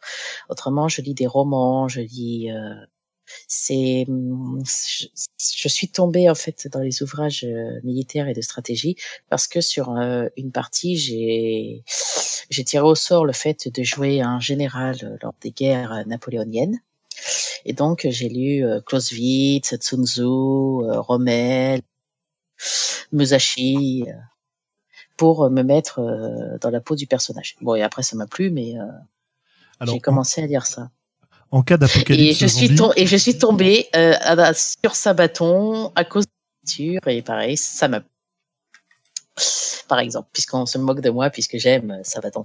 Mais euh, non, et pareil, la musique aide énormément à se mettre dans l'ambiance et aussi euh, l'image voir euh, voir des paysages, des lieux où mon perso peut avoir grandi, où il peut avoir vécu, s'imaginer euh, ses relations. Tous les persos que je fais euh, ont une myriade de PNJ autour d'eux que je peux euh, proposer au MJ sans aucun problème. C'est euh, parce qu'il a grandi, il a du vécu. Ils, ils, ils ont vécu quelque chose pour que je puisse plus facilement me mettre dans l'ambiance. Donc je me prépare en tant que joueuse en, en créant vraiment mon personnage, ses goûts, pourquoi euh, pourquoi est-ce que mon perso boite? Bah parce qu'il s'est arrivé ça ça ça et parce que oh, c'est c'est euh, ah c'est Roger là-bas qui lui a sauvé la vie euh, c'est et puis une fois on s'est aussi mis dans l'ambiance en dégustant de la bonne victoire. Ça aide aussi mais ça on a un podcast de prévu dessus. On y, on y revient ouais. Euh, ok, ok, bah c'est super tout ça. Donc tu veux dire que lorsque tu joues, en fait, toi, t'as, t'as, je sais pas si c'est besoin, mais en tout cas de fait, tu as tout l'univers de ton personnage et tous ces liens qui sont déjà fixés dans ton esprit. Pas forcément fixés, non, mais j'ai une bonne idée de déjà de si on propose des choix moraux à mon personnage au début de partie, par exemple. Enfin, je fais ça pour les campagnes, hein, rarement pour les one shot, mais au début de partie, je sais déjà s'il a tel ou tel choix à faire mon personnage, comment il va s'orienter, comment par rapport à ce qu'ils sont vécu, il va réagir, comment il aura ceci, comment il va agir. Et ensuite, avec la campagne, avec l'évolution du personnage, ça peut être amené à évoluer mais déjà de base, j'ai un personnage, euh, j'essaye d'éviter d'arriver avec des personnages en une seule dimension autour d'une table. Et est-ce que ça n'entre pas trop souvent en collision avec ce que le meneur de jeu veut te proposer, surtout quand tu es dans une expérience un peu un peu dirigiste, quoi? Bah, je demande régulièrement au meneur de jeu comment il, il fait jouer ou autre, et ça n'est jamais rentré en collision parce que euh, lorsque je, quand le meneur de jeu est dirigiste et que je le sais, je lui en parle et euh, je vois si ça va avec sa compagne. Sinon, je change de concept de personnage. Hein. c'est, ça m'est déjà arrivé. Mais euh, je teste, je vois, j'écoute. Euh, J'essaie vraiment de d'avoir un personnage qui peut se faire. Après, j'ai déjà des personnages qui sont passés, qui au début avaient certains points de vue, et puis à la campagne très vite, ils se sont rendus compte que ce qu'on leur avait mis, c'était de la poudre aux yeux, c'était euh, c'était des choses euh, horribles, et, et que bon, bah à un moment, il faut euh, faut enlever ses œillères, et ils, ils ont terminé à l'opposé de ce qu'ils étaient au début mais euh, mon perso est arrivé, il avait déjà euh, des avis, il avait déjà des choix, il avait déjà un vécu. Ok, c'est hyper intéressant ça. Euh, Morgan, toi, est-ce que tu prépares un peu tes parties en tant que joueur ou pas? Fort peu, voire absolument pas du tout. La bonne raison que j'ai, j'aime bien l'idée de, de euh, si c'est bon, si c'est si c'est un type, on va dire de, de, de, personnage avec un background auquel je suis un petit peu familier, etc. Y mettre de ce que je peux déjà savoir ou connaître de, de, ce genre de voilà d'arrière-plan, etc. Mais par contre, si c'est vraiment euh, un personnage qui m'est qui m'est totalement euh, étranger et qui, qui faudrait éventuellement documenter pour bien faire, je le fais pas parce que j'aime bien me laisser en jeu de rôle une petite marge de manœuvre pour euh, fantasmer et puis pour être un peu dans un peu dans le décalé aussi. Euh, si, jamais si jamais on me dit en jeu de rôle, euh, oui, mais ton personnage, il est il est né dans la rue, comment il peut être en possession d'une bague avec un diamant à 56 carats Enfin, c'est c'est c'est pas le genre de. Enfin, si on si on me dit, si on m'objecte que ce n'est pas réaliste, ça me fait chier parce qu'en fait, je suis pas en jeu de rôle pour faire de la documentation, j'en fais déjà bien assez comme ça pour d'autres choses. Oui, et puis d'autant plus que pour l'exemple que tu donnes, c'est une piste de jeu dont on peut se saisir qui est assez géniale en fait. De dire oui, oui, tu l'as d'ailleurs, tu l'as volé, ou euh, ou n'importe quoi d'autre. Hein. Euh, C'est-à-dire qu'il n'y a pas besoin de contester. Voilà, voilà. Ok. Euh, bah voilà pour. Euh, euh, ah non, Cal, tiens toi, est-ce que tu prépares des trucs comme comme joueur? Non, déjà, je me rappelle pas souvent quand je joue. oui, c'est vrai, il y a ça aussi, oui. Euh, je me demande si la dernière fois qu'on n'avait pas joué, c'était euh... ah si, j'ai fait un petit peu de Monster Heart. Euh, non, c'est vraiment au film, c'est très au feeling. Hein. C'est vraiment sur le moment. Euh, euh, du coup, je préfère, je préfère prendre plutôt des personnages inconstants.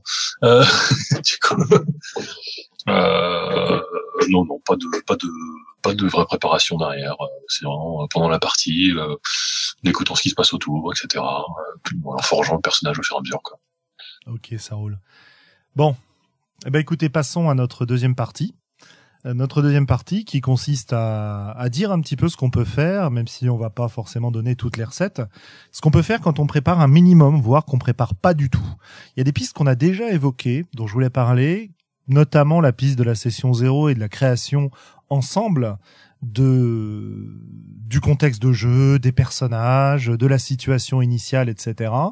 Euh, écoutez, on a déjà fait sur le podcast deux créations collaboratives de, de setting que vous pouvez aller écouter si ça vous intéresse. Hein.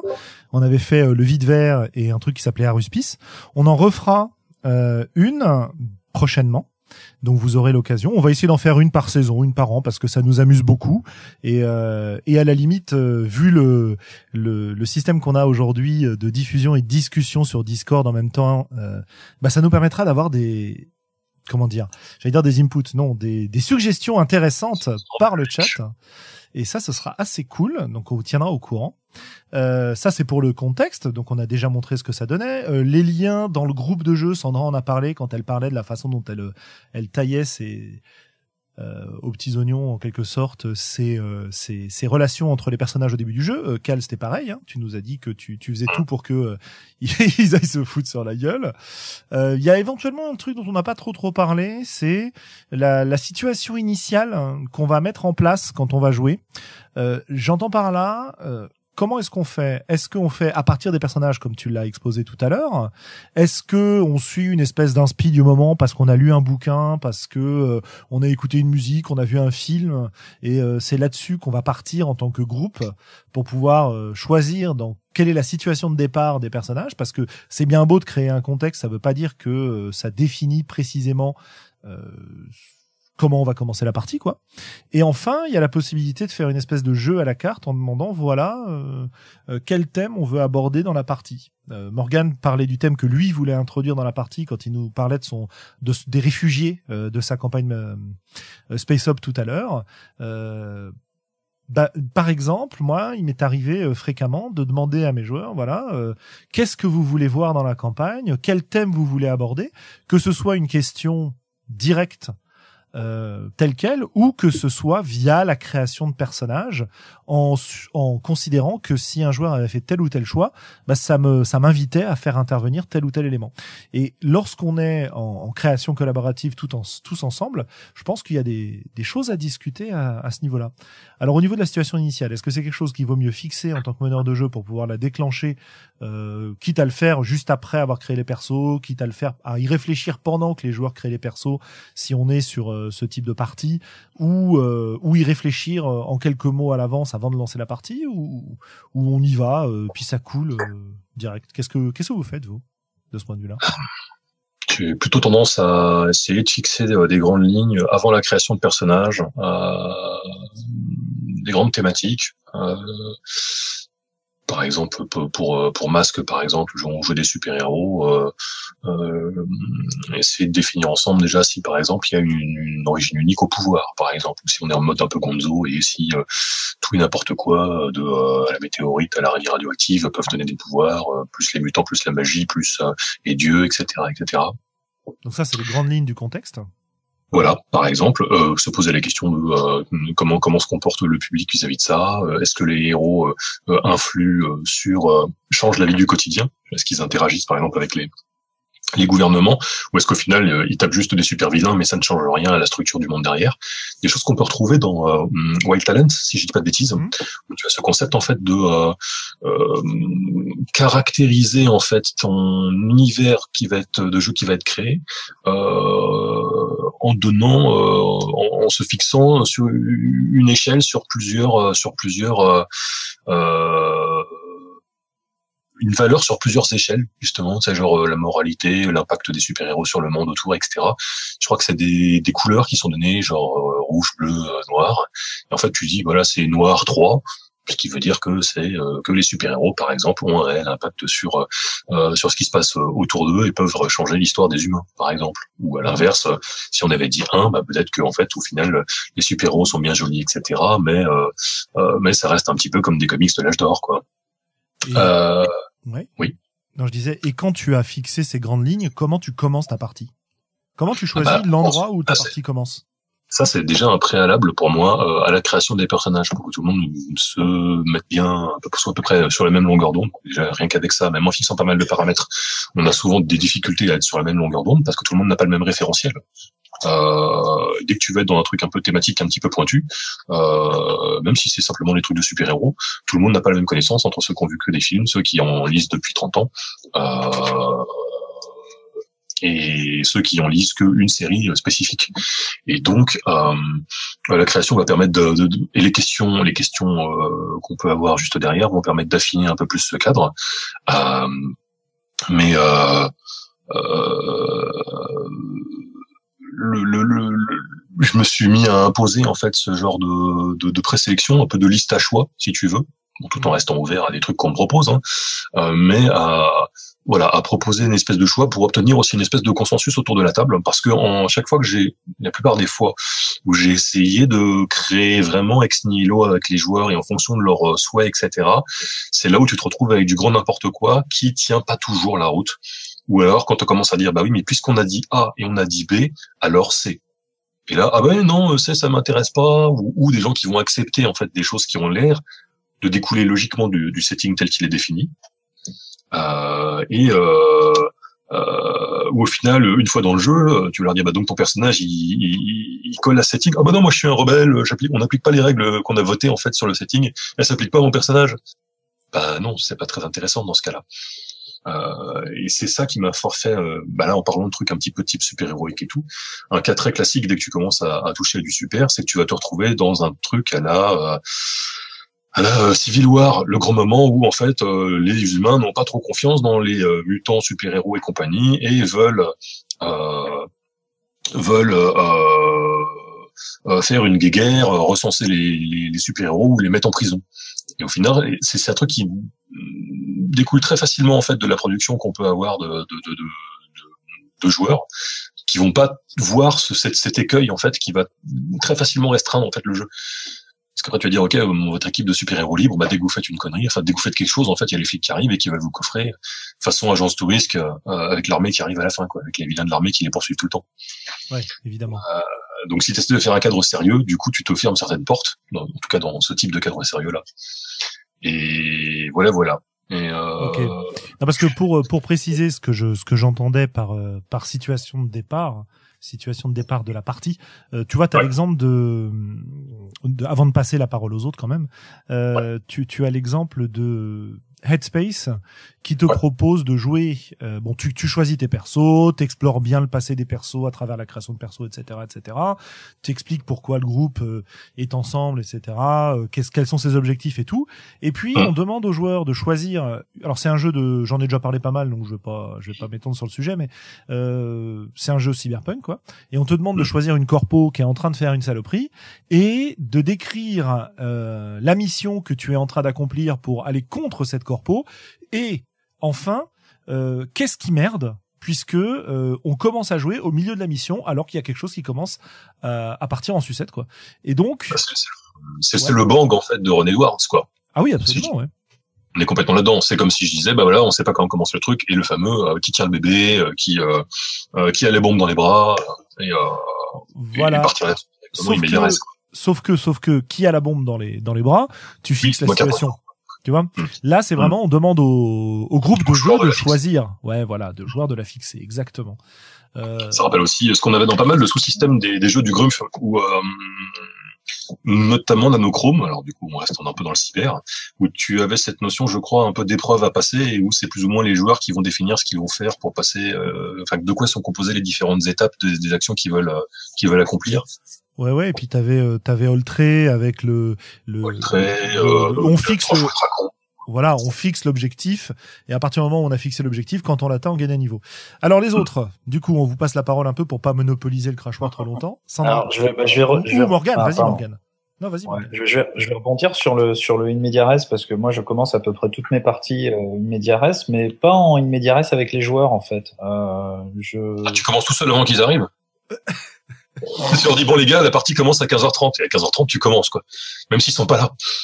Je, fais toujours des choses tout seul avant qu'ils arrivent effectivement, mais je crois pas que ce soit l'objet du podcast. Euh, en revanche, euh, non, j'aime bien commencer une médiares, mais avec euh, les personnages un peu observateurs, euh, parce que ça, ça m'intéresse moins de savoir comment ils sont impliqués dans, dans la situation initiale que comment ils vont s'impliquer dedans. Euh, donc en général, c'est toujours, il se passe toujours quelque chose avec des, soit des PNJ ou bien ils sont témoins de, de, quelque chose. Et ça, ça m'intéresse de voir comment ils vont se, se mêler à ça, euh, parce que euh, on démarre une partie de jeu de rôle, que ce soit un one shot ou une campagne, etc. Bizarrement, les, ça m'est jamais arrivé, en tout cas, à une table d'entendre les joueurs dire ah, mais non, on en a rien à foutre et on va faire autre chose. ils ont toujours envie de, de ils- je sais pas, ils trouvent toujours un intérêt à ce que à ce qu'il leur est euh, ce qu'il leur est décrit. Du coup, je fais plutôt ça euh, que euh, que de que de placer soit de placer les joueurs euh, dans dans une situation que j'ai fixée ou soit de les laisser fixer une, une situation. Je les je les pose en, en témoin de de quelque chose. Et quand ils réagissent pas, tu, tu enchaînes? Ils réagissent pas, je choisis autre chose, hein, jusqu'à ce qu'ils réagissent à quelque chose, et puis voilà. Ok, ça marche. Sandra, de ton côté. Euh, pour reprendre la question sur le euh, comment c'est l'impro et tout ça, euh, il y a un truc que je trouve sympa, c'est que je fais à mes joueurs, c'est qu'est-ce que vous voulez faire, qu'est-ce que vous voulez pas faire, un peu comme ce que Cal disait quoi en fait. Et ensuite, euh, là l'autre jour ils m'ont dit oh non mais euh, je leur ai posé la question qu'est-ce que vous voulez faire, est-ce que vous vous connaissez? Et qu'est-ce que vos vos persos refuseraient à tout prix euh, de faire, qu'est-ce que vous joueurs allez refuser de faire. Selon les réponses, bah, j'ai pondu euh, comme ça une campagne. Là, j'ai des sur euh, DD5 là, une campagne qui a été euh, avortée. Euh, J'avais mes joueurs qui m'avaient dit on a- ah oui non mais on explore toujours que du côté des loyales bons. On voudrait tester euh, voir ce que donnerait un endroit où des loyales mauvais régneraient. Donc ils ont fait la campagne dans une ville dirigée par des loyales mauvais. Et ça fait qu'il y a des persos qui ont eu des des des splits avec le groupe, ça a fait euh, des tensions, mais c'était euh, intéressant et je me contentais juste de rebondir sur ce que les persos euh, disaient. C'est pareil pour euh, mes autres campagnes, je demande à mes joueurs qu'est-ce que vous voulez faire, ils me, ils me donnent les actions et après je me contente de rebondir ou alors euh, ah moi mon concept de personnage c'est ça. Bah, son concept, il va me parler à, à ce joueur et je vais commencer euh, le scénario ou la campagne euh, juste basé sur euh, trois quatre mots euh, balancés euh, comme ça. Après, euh, j'ai même euh, réussi à sortir quand même en lisant les, une liste d'ingrédients au dos de bouteilles, euh, à avoir des noms de villes, des noms de lieux et à sortir pareil un petit one shot euh, à des joueurs qui m'avaient demandé une partie un soir. Donc l'improvisation, c'est il faut considérer quand, on veut improviser, je pense, il faut prendre en compte qu'en tant que MJ, on va fixer un settings, mais que ces joueurs vont grandement, très grandement participer à la partie en improvisation. C'est euh, savoir euh, les, faut savoir euh, savoir écouter ce qu'ils ont envie de faire, à, à écouter leurs idées. euh. J'ai plusieurs de mes joueurs qui m'ont donné des idées folie pour euh, des scénars et après euh, je me suis débrouillée par les appliquer. Il y en a un, un jour il s'est rendu compte que son idée je l'avais étendue sur euh, six petits scénarios en fil rouge. Il était tout content, euh, moi aussi parce que j'étais contente que ça lui ait plu. Mais euh, c'est savoir écouter ses joueurs, c'est toujours euh, ça aide pour les euh, quand on est MJ je trouve. C'est on n'est pas en train de se dire comment je vais me sortir de ce truc. Il y a un joueur qui va peut-être balancer un truc comme ça, on se dit, eh, c'est pas bête ça. Ah ouais, et puis s'il fait ça, hum, c'est bien. Et il y a aussi un système que j'aime beaucoup, c'est euh, demander à des joueurs, vous, ok, vous avez des quêtes à faire. Quelles sont les quêtes de ton perso? Quelles sont les quêtes que tu veux faire pour le groupe? Qu'est-ce que tu penses que le monde attend de toi? Et quelles sont les choses qui rendent ces quêtes difficiles? Mhm. bah, juste avoir mes joueurs qui me disent ah je leur demande à chacun donne-moi deux choses qui vont rendre la quête difficile ce que tu veux devenir ou ce que tu vises à faire difficile. Bah, rien que ça ça me ça me fait des heures et des heures euh, de jeu des idées euh. je j'utilise honteusement euh, les backgrounds de mes joueurs leurs idées euh, sans aucun problème pour faire de l'impro mon record c'est quand même six ans de campagne sans jamais avoir écrit un seul scénario à part avoir balancé sur une fiche de papier des idées de noms de personnages selon les localités où ils étaient pour pouvoir sortir un nom de personnage, décider faire le petit le petit diamant du personnage pour le définir en 4-5 euh, mots et euh, voilà emballer c'est rouler Euh, il y a des personnages qui ont duré euh, des PNJ qui ont duré 5 ans parce que mes joueurs euh, s'y sont euh, attachés et qu'ils se sont étoffés au fur et à mesure des parties Non, mais mais déjà euh, six ans de campagne, Sandra. Ouais, ouais, non, mais je, je, je pensais pas le faire. Hein. Je pensais pas du tout le faire. Et puis en fait, je suis en train de dire, ah ouais, non, mais c'était pas... Et puis après, non, mais quand est-ce qu'on joue? Parce qu'on s'est trop éclaté la dernière fois. Et moi, j'étais, la dernière fois, tu veux dire la fois où je vous ai balancé trois, petits dessins faits à la ramasse au milieu de la table et que vous avez passé la soirée à aller dans les dictionnaires des rêves et des symboles pour essayer de trouver qu'est-ce que c'était? et, et, là, ça me fait rire parce que je suis dans une campagne où la MJ a fait exactement la même chose. Donc, euh, ça fonctionne. Hein. En tant que joueuse, je peux le dire, hein, ça fonctionne. Absolument. On met un dessin au milieu de la table avec ceci est un symbole. Ah, c'est bon.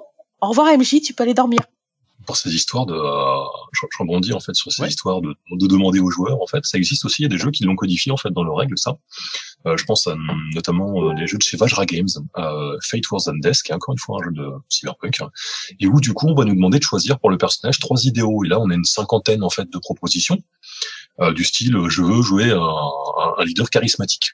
Donc ça veut dire que euh, le joueur euh, veut jouer quelqu'un qui va être adoré, euh, qu'on regarde et à qui on obéit à cause de la, force de sa personnalité. Ou alors je veux le, petit malin, celui qui vient avec des plans créatifs qui vont sauver qui vont sauver la journée, quoi, qui vont sauver la mission. Ou alors je vais vouloir un espèce de trompe la mort qui veut prendre des risques que personne d'autre n'oserait prendre. Et on va aussi nous demander par exemple de choisir des, des points de vue sur le monde. Genre le fait que le je sais pas moi la euh, la théorie du jeu, c'est-à-dire qu'en fait, euh, il y a toujours moyen d'optimiser la situation euh, et d'essayer de, euh, de euh, ouais, d'optimiser ses chances de réussite en fait, ou d'avoir une bonne stratégie qui va permettre de, de tricher quelque part ou d'optimiser ses chances dans la vie. Euh, on va voir un hédoniste qui va vouloir profiter euh, des, des, de tout ce qui va lui apporter du plaisir, le, celui qui va considérer que la vie est une tragédie, qui va se la jouer goth, etc. Et en fait, en mélangeant ces deux trucs-là, on a une liste assez intéressante de possibilités euh, voilà, bon, ça peut, c'est rien d'exceptionnel, mais si on est devant des joueurs un peu frileux, etc., avoir cette petite liste comme là, de, dans laquelle les gens peuvent piocher, se dire ah bah oui, tiens, finalement, moi, c'est vrai qu'un personnage euh, qui aurait, euh, qui sera plutôt un observateur, qui fera attention à ce que fait les autres et qui regarderait, qui remarquerait des détails importants, bah ça pourrait m'intéresser. On pourrait presque faire des petites fiches, euh, des, petits, des, petits cartons à découper ou un truc comme ça qu'on pourrait presque distribuer au hasard et avoir une espèce d'assemblage hétéroclite comme ça de euh, d'idéaux personnels qui permettent de créer à l'arrache un perso. Et on appellerait ça presque des, des playbooks en fait. mmh. Ouais, mais non, parce que là en fait c'est plutôt dans... T'as une combo. Enfin, effectivement, si tu vas dans ce sens-là, oui, bien sûr. On crée, on crée un move euh, et on retombe sur Legend, Legend of the Element, euh, PBTA où on joue euh, comme dans Avatar The Last Airbender, où tu as toute une liste de traits de caractère pour le personnage, chacun étant accompagné par euh, un move spécifique. Ok. Morgane. Après, euh, un jour, je ferai euh, le, le, hack euh, de ce genre pour faire du Miles Christie PBTA. un jour. Dans, un les jour. Jeux qui, dans les jeux qui codifient aussi un petit peu ceci, il y a un jeu assez récent qui est Follow RPG, qui est une, qui est un jeu pour où les joueurs doivent travailler ensemble pour à, pour réussir à atteindre un but commun qu'ils ont défini comme euh, tuer le dragon, euh, trouver le vaccin à une épidémie, renverser le tyran. Euh, on choisit la quête tous ensemble et en fait on, on, voit si le groupe, tout le jeu repose sur est-ce que le groupe va réussir à rester ensemble ou est-ce que les différences au sein du groupe vont les faire que le groupe éclate. Et qu'est-ce qui représente l'opposition? Qu'est-ce qui fait le, qu'est-ce qui gère l'opposition en fait? Alors, le, tu as, as, une partie des joueurs qui vont euh, gérer l'opposition. Mmh. Parce que c'est euh, le, le, ce jeu, je l'ai souscrit parce que bon, il propose justement aux joueurs de dire sur des petites cartes quels sont les problèmes qui t'empêchent de réussir à ta quête. Donc ça, c'est à cause de ça que je l'ai becqué. C'est, j'ai fait ah tiens ça, ça me plaît bien. C'est on a le même euh, fine mind. Donc euh, euh, en fait, on, on fait des, on tire, euh, ça se joue avec des pierres, donc on tire avec des pierres euh, dans un pool de, de pierres, Mhm. et euh, on voit si est-ce que mon jou, oui, c'est ceci qui commence à s'orienter d'après le tirage qu'il y a eu. Par contre, est-ce qu'il y a des personnages qui vont s'y opposer parce que ça, ça les empêche de réussir, c'est ceci, donc euh, le système est euh, très collaboratif le MJ euh, se contente juste de balancer quelques des petits trucs. Euh, Alors, et, de... et, le principe de Shege dans tout ça, qui nous disait que justement, en gros, c'était pas le joueur qui devait créer lui-même sa propre position. Non, c'est pas ça le principe de Shege. C'est parce que si tu le dis comme ça, effectivement, ça n'a strictement oui, aucun sens. Le principe de Shege, il nous dit que le joueur doit pas créer et résoudre sa propre opposition euh, d'une seule d'une d'une seule manière, c'est-à-dire Ah euh, oui, il doit pas dire euh, je suis attaqué par un dragon et euh, je, je, je désingue le dragon d'un coup d'épée parce qu'on nous dit que Ah, c'est en fait, c'est les joueurs qui euh, que, euh, toutes les difficultés qui sont mises sur le bout de papier, en fait, elles sont mises euh, Collaborative. En fait, elles sont euh, collaborativement. Il y a des MJ qui ajoutent.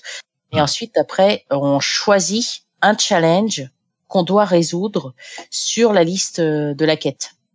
D'accord. Donc euh, ça, c'est vraiment le choix du challenge. On sait que c'est il va tomber, euh, on sait, mais on sait pas dans quel ordre ça va tomber parce que c'est le, les joueurs vont choisir au fur et à mesure quel euh, Ouais, quelle est challenge ils veulent. euh, voilà, quelle est l'étape suivante, exactement. Et ça, c'est quelque chose que j'ai beaucoup aimé euh, dans ce petit jeu. Il est, il est fait 93 pages au total en PDF et il tourne bien pour l'avoir fait jouer.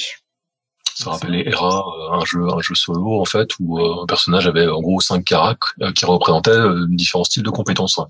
Et en fait, quand tu avais un certain nombre de phases aussi à passer, et quand celui qui avait perdu, donc ou le MJ ou le joueur, euh, définissait une des deux caractéristiques qui euh, qui allait servir pour la phase suivante.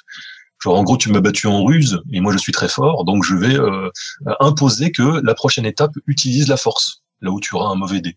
Mais à toi de choisir après comment tu vas euh, affronter aussi cette étape et donc de rajouter un autre dé qui n'aurait pas été utilisé précédemment. Quoi. Pour revenir sur le principe de Shege euh, 30 secondes, euh, en fait, faut pas oublier que ce principe, ouais, enfin ce principe, faut pas oublier que c'est un un poste de forum une fois euh, de Paul Oh. Euh, voilà. Euh, C'est-à-dire que c'est pas quelque chose d'absolu euh, et il y a plein de cas où ça marche pas. Par exemple, même l'exemple caricatural que je donnais, euh, qui est celui que je crois que donnait la cellule quand il présentait ce ce principe, c'est le pr- le- le- l'endroit où je l'ai entendu euh, la première fois. Ah, je suis démasqué, maintenant on sait que j'ai été envoyé par la cellule. Ah voilà, ça y est. Ah. Euh, et si tu veux, même ce principe-là, euh, à partir du moment où ton enjeu, c'est pas de battre le dragon, mais par exemple de montrer comme ton personnage est classe quand il est en train de battre ce dragon, euh, bah ça Ouais. tient pas, tu vois, parce que euh, globalement, tu peux très bien imaginer ta difficulté et expliquer comment tu l'exploses, parce que en fait, tu as une deuxième difficulté qui est la qualité de ce que tu es en train de décrire, si tu veux. Donc euh, bon, voilà, moi c'est un truc auquel je crois pas, je crois pas à fond. Euh, C'était juste pour euh, pour en reparler parce que ça me ça me titille. Euh, écoutez, je trouve qu'on a on a on a beaucoup beaucoup parlé. Euh, Ah non, on a dit qu'on avait rien à dire. l'heure- oui, on a rien à dire, c'est clair. L'heure avance, n'est-ce pas? L'heure avance. Euh, je pense que on va se garder la partie pure impro et méthode d'impro pour une prochaine fois. Parce que euh, bah, on a abordé quelques-uns des éléments, mais mais mais je pense pas qu'on ait le temps de, de vraiment décrire nos méthodes euh, en en un quart d'heure et puis derrière un quart d'heure de, de coup de cœur et coup de gueule, voilà, c'est comme ça que je vais les appeler maintenant. Euh, juste, moi, j'ai, euh, à, à propos de l'impro, j'ai trois principes qui sont un petit peu la base qui m'a permis de, de me lancer dans l'impro des, dans des scénars de jeux de rôle. Et du coup, euh, bah, je vais vous proposer ces trois, euh, ces trois grands principes qui tournent autour d'un seul, qui est le lâcher prise. Et c'est à partir du moment où j'ai appris à lâcher prise en jeu de rôle en tant que meneur de jeu que j'ai euh, réussi à perfectionner mes compétences d'impro. Et si elles sont pas encore parfaites, en tout cas, elles le sont suffisamment pour que je retrouve des joueurs à mes tables. Euh, en fait, quand je parle de lâcher prise, moi j'ai résumé ça en, en trois points. Le premier point, c'est tendre des perches aux joueurs et savoir les abandonner. Ça revient à tout ce qu'on disait sur euh, intrigue principale, intrigue secondaire, ce que disait. Morgan sur euh, le fait de proposer un événement et de voir si les joueurs y réagissent, etc., etc. Donc ça, c'est une, c'est une première possibilité, c'est une première chose. Hein, tendre des perches, c'est-à-dire euh, multiplier les occasions pour les joueurs de se saisir de ce qu'on propose, mais surtout savoir les abandonner quand elles sont pas prises. Essayer de pas essayer de les remettre sur la table en permanence. Euh, mettre un peu de côté son son ego de créateur de ce point de vue-là pour dire voilà qu'est-ce qui marche, qu'est-ce qui qu'est-ce qui fait, euh, euh, qu'est-ce qui met en mouvement ce groupe-là? Le deuxième, c'est abdiquer la responsabilité de la partie. C'est-à-dire que une partie qui est bien, une partie qui est mauvaise, c'est pas la responsabilité unique du meneur de jeu. Euh, à partir du moment où j'ai compris ça, où j'ai compris que oui, oui, certes, j'avais une responsabilité, hein, que si je faisais de la merde, la partie, elle serait probablement pourrie, mais que je pouvais aussi être le meilleur possible si les joueurs derrière ne suivaient pas, euh, si on n'arrivait pas à se mettre sur euh, une même longueur d'onde ou à jouer ensemble, bah la partie serait mauvaise. Et dans toutes les parties où on arrive à se synchroniser comme ça et où je peux rebondir sur ce que me proposent les joueurs qui eux vont saisir les perches que je tends ou en tout cas certaines des perches que je tends et que ça me permet encore une fois d'avancer, d'avoir un enchaînement un peu vertueux de ce point de vue-là, et eh ben c'est là que ça s'est mis vraiment à marcher pour moi. Et le dernier point, qui est un peu le corollaire de celui-là, c'est globalement partager les difficultés et les louanges. C'est-à-dire que quand une partie fonctionne bien, bah, que c'est pas sa responsabilité à soi uniquement, que c'est pas grâce à, au merveilleux travail de meneur de jeu qu'on a réalisé, mais bien grâce à tout le monde autour de la table, mais aussi partager les difficultés, c'est-à-dire accepter de discuter de trucs qui n'ont pas marché, euh, d'essayer d'évoluer, etc., etc. Voilà. Donc, qu'est-ce que, est-ce que le lâcher prise est quelque chose que que vous pensez important pour pouvoir euh, euh, pour pouvoir improviser en jeu de rôle, ou est-ce que c'est un truc qui m'est spécifique? Est-ce qu'il, tu es, excuse-moi, tu bien en train de demander, est-ce qu'il est important de lâcher prise pour euh, passer un bon moment de jeu dans un loisir que nous pratiquons? Non, parce que je sais qu'on peut passer un très bon moment sans lâcher prise aussi en tant que meneur de jeu. Notamment en mettant en place une histoire qu'on a beaucoup beaucoup réfléchi et en regardant des personnes ou même peut-être pas une histoire, hein, juste une situation de départ et regarder comment les joueurs vont s'en sortir. Et là, c'est pas une situation de lâcher prise justement. Mais euh, voilà, voilà, je t'en prie. Je pense que dans toute, euh, dans toute euh, bonne partie euh, qui se respecte, il doit y avoir une dose savamment dosée de oh what the hell et puis et en tant que joueur et en tant que meneur. Ok, Sandra? Je pense que le lâcher prise, enfin, tu joues en impro, c'est très très important pour que tout le monde en profite. C'est savoir lâcher prise en tant que joueur, savoir lâcher prise en tant que meneur, c'est être adapté, euh, être souple. Voilà, c'est ça que je cherche comme plus euh, comme mot. Être souple sur euh, tout ce qui t'entoure, savoir, euh, d'avoir se dire je viens prendre du bon temps, je je laisse je vois que le flux, euh, je laisse le flux rouler autour. Je vois, euh, ah tiens, ça c'est, ça a l'air pas. Je le vois que machin. Cette idée-là était Sandra, bonne. Ton, ton micro euh, coupe un peu, c'est-à-dire que je crois que tu as ta détection de son qui déconne.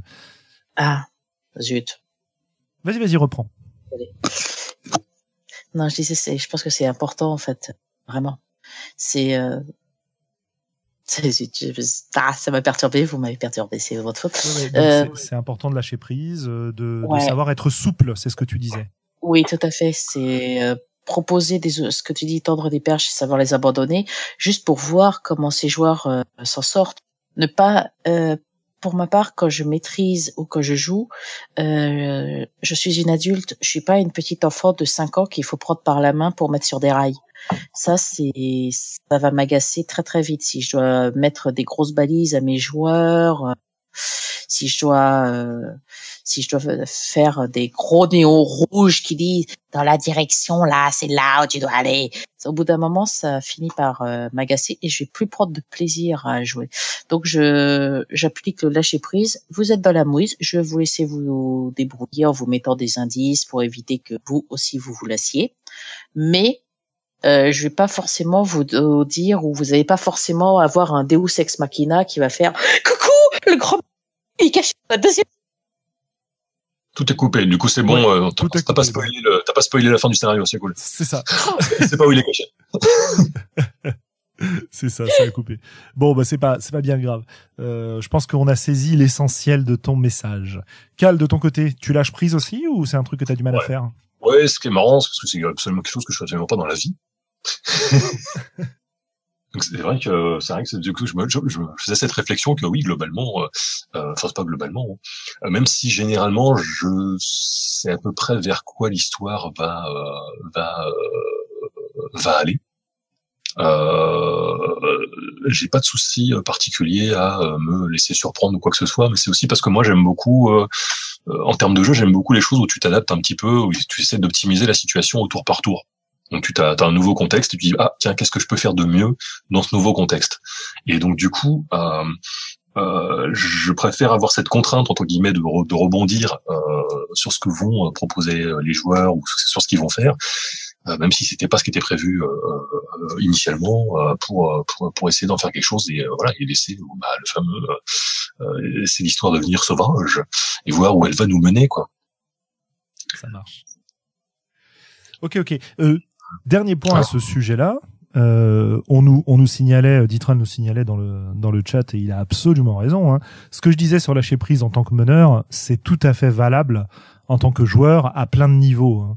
Euh, c'est-à-dire savoir se saisir de perches euh, et savoir se laisser guider de temps en temps, euh, jouer avec le reste du groupe, etc. Même si j'ai quand même l'impression qu'en tant que joueur, euh, on garde un peu plus le contrôle parce que si on a un meneur de jeu qui lâche prise et un joueur en face qui lâche prise complètement, euh, on va nulle part quoi. Je me pose une question parce que c'est un élément que je trouve important dans cette notion d'improvisation. Alors je sais pas si ça se caserait du coup dans le lâcher prise, pas vraiment. je pense. Je t'en prie, je t'en prie.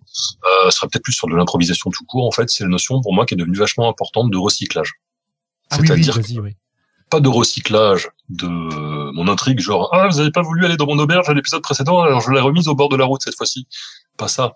Recycler les éléments qui ont été créés. Et là on retombe sur ce que j'expliquais tout à l'heure sur les enjeux et que le fait que la résolution d'enjeux va en amener des nouveaux et compagnie et recycler ces trucs-là pour arriver à structurer une histoire. Euh, quand on a quelque chose qui est, euh, euh, où justement tout le monde va euh, contribuer et euh, apporter apporter des éléments en fait pour créer un univers, pour créer un contexte, etc. On va très souvent avoir beaucoup beaucoup de contenu et ce qui se passe très souvent après, euh, dans ces fameuses sessions un peu zéro, on va euh, perdre une énorme partie en fait de ces choses là parce qu'elle tenait pas la route, parce qu'au final les gens vont pas s'engouffrer dedans, parce qu'il y a tel truc qui va attirer euh, euh plus l'attention des gens. Et euh, je préfère essayer d'avoir un, truc pas énorme au début, mais d'arriver à recycler ce contenu au fur et à mesure, ce qui donne plus de crédibilité, plus de, euh, de, de stabilité, de, solidité en fait à l'histoire qui est créée, parce, parce que euh, parce qu'on construit vraiment quoi. Il y a, y a euh, un historique euh, dans l'histoire, des choses qui se qui, qui tiennent la route, des, et des et finalement ce qu'on avait vu il y a trois épisodes ressort maintenant et, euh, et qui donne ce côté euh, ah bah mince oui il avait tout prévu etc. Non c'est juste du recyclage et du je, suis, je suis totalement, je suis absolument d'accord avec avec Cal et ça rejoint ce que j'ai déjà dit à quelques occasions dans dans d'autres podcasts et notamment sur le podcast des, des PNJ, le fait de recycler parce que j'avais parlé, je crois déjà de recycler des, des, des PNJ parce que ça leur donnait vraiment une, une, vie euh, propre. Et, euh, et Callisto a totalement raison parce que c'est ce genre de, c'est comme ça que non seulement on se, euh, on se soulage en tant que, que, que meneur de jeu et c'est du propre. Hein c'est du propre, bravo. Et, euh, et en plus, eh ben on donne, on donne vraiment un côté organique à l'univers qu'on a créé et quelque chose d'un peu, euh, d'un peu tangible et d'un peu palpable pour les joueurs et ça, ça participe énormément d'une très bonne expérience de, de jeu de rôle. Absolument.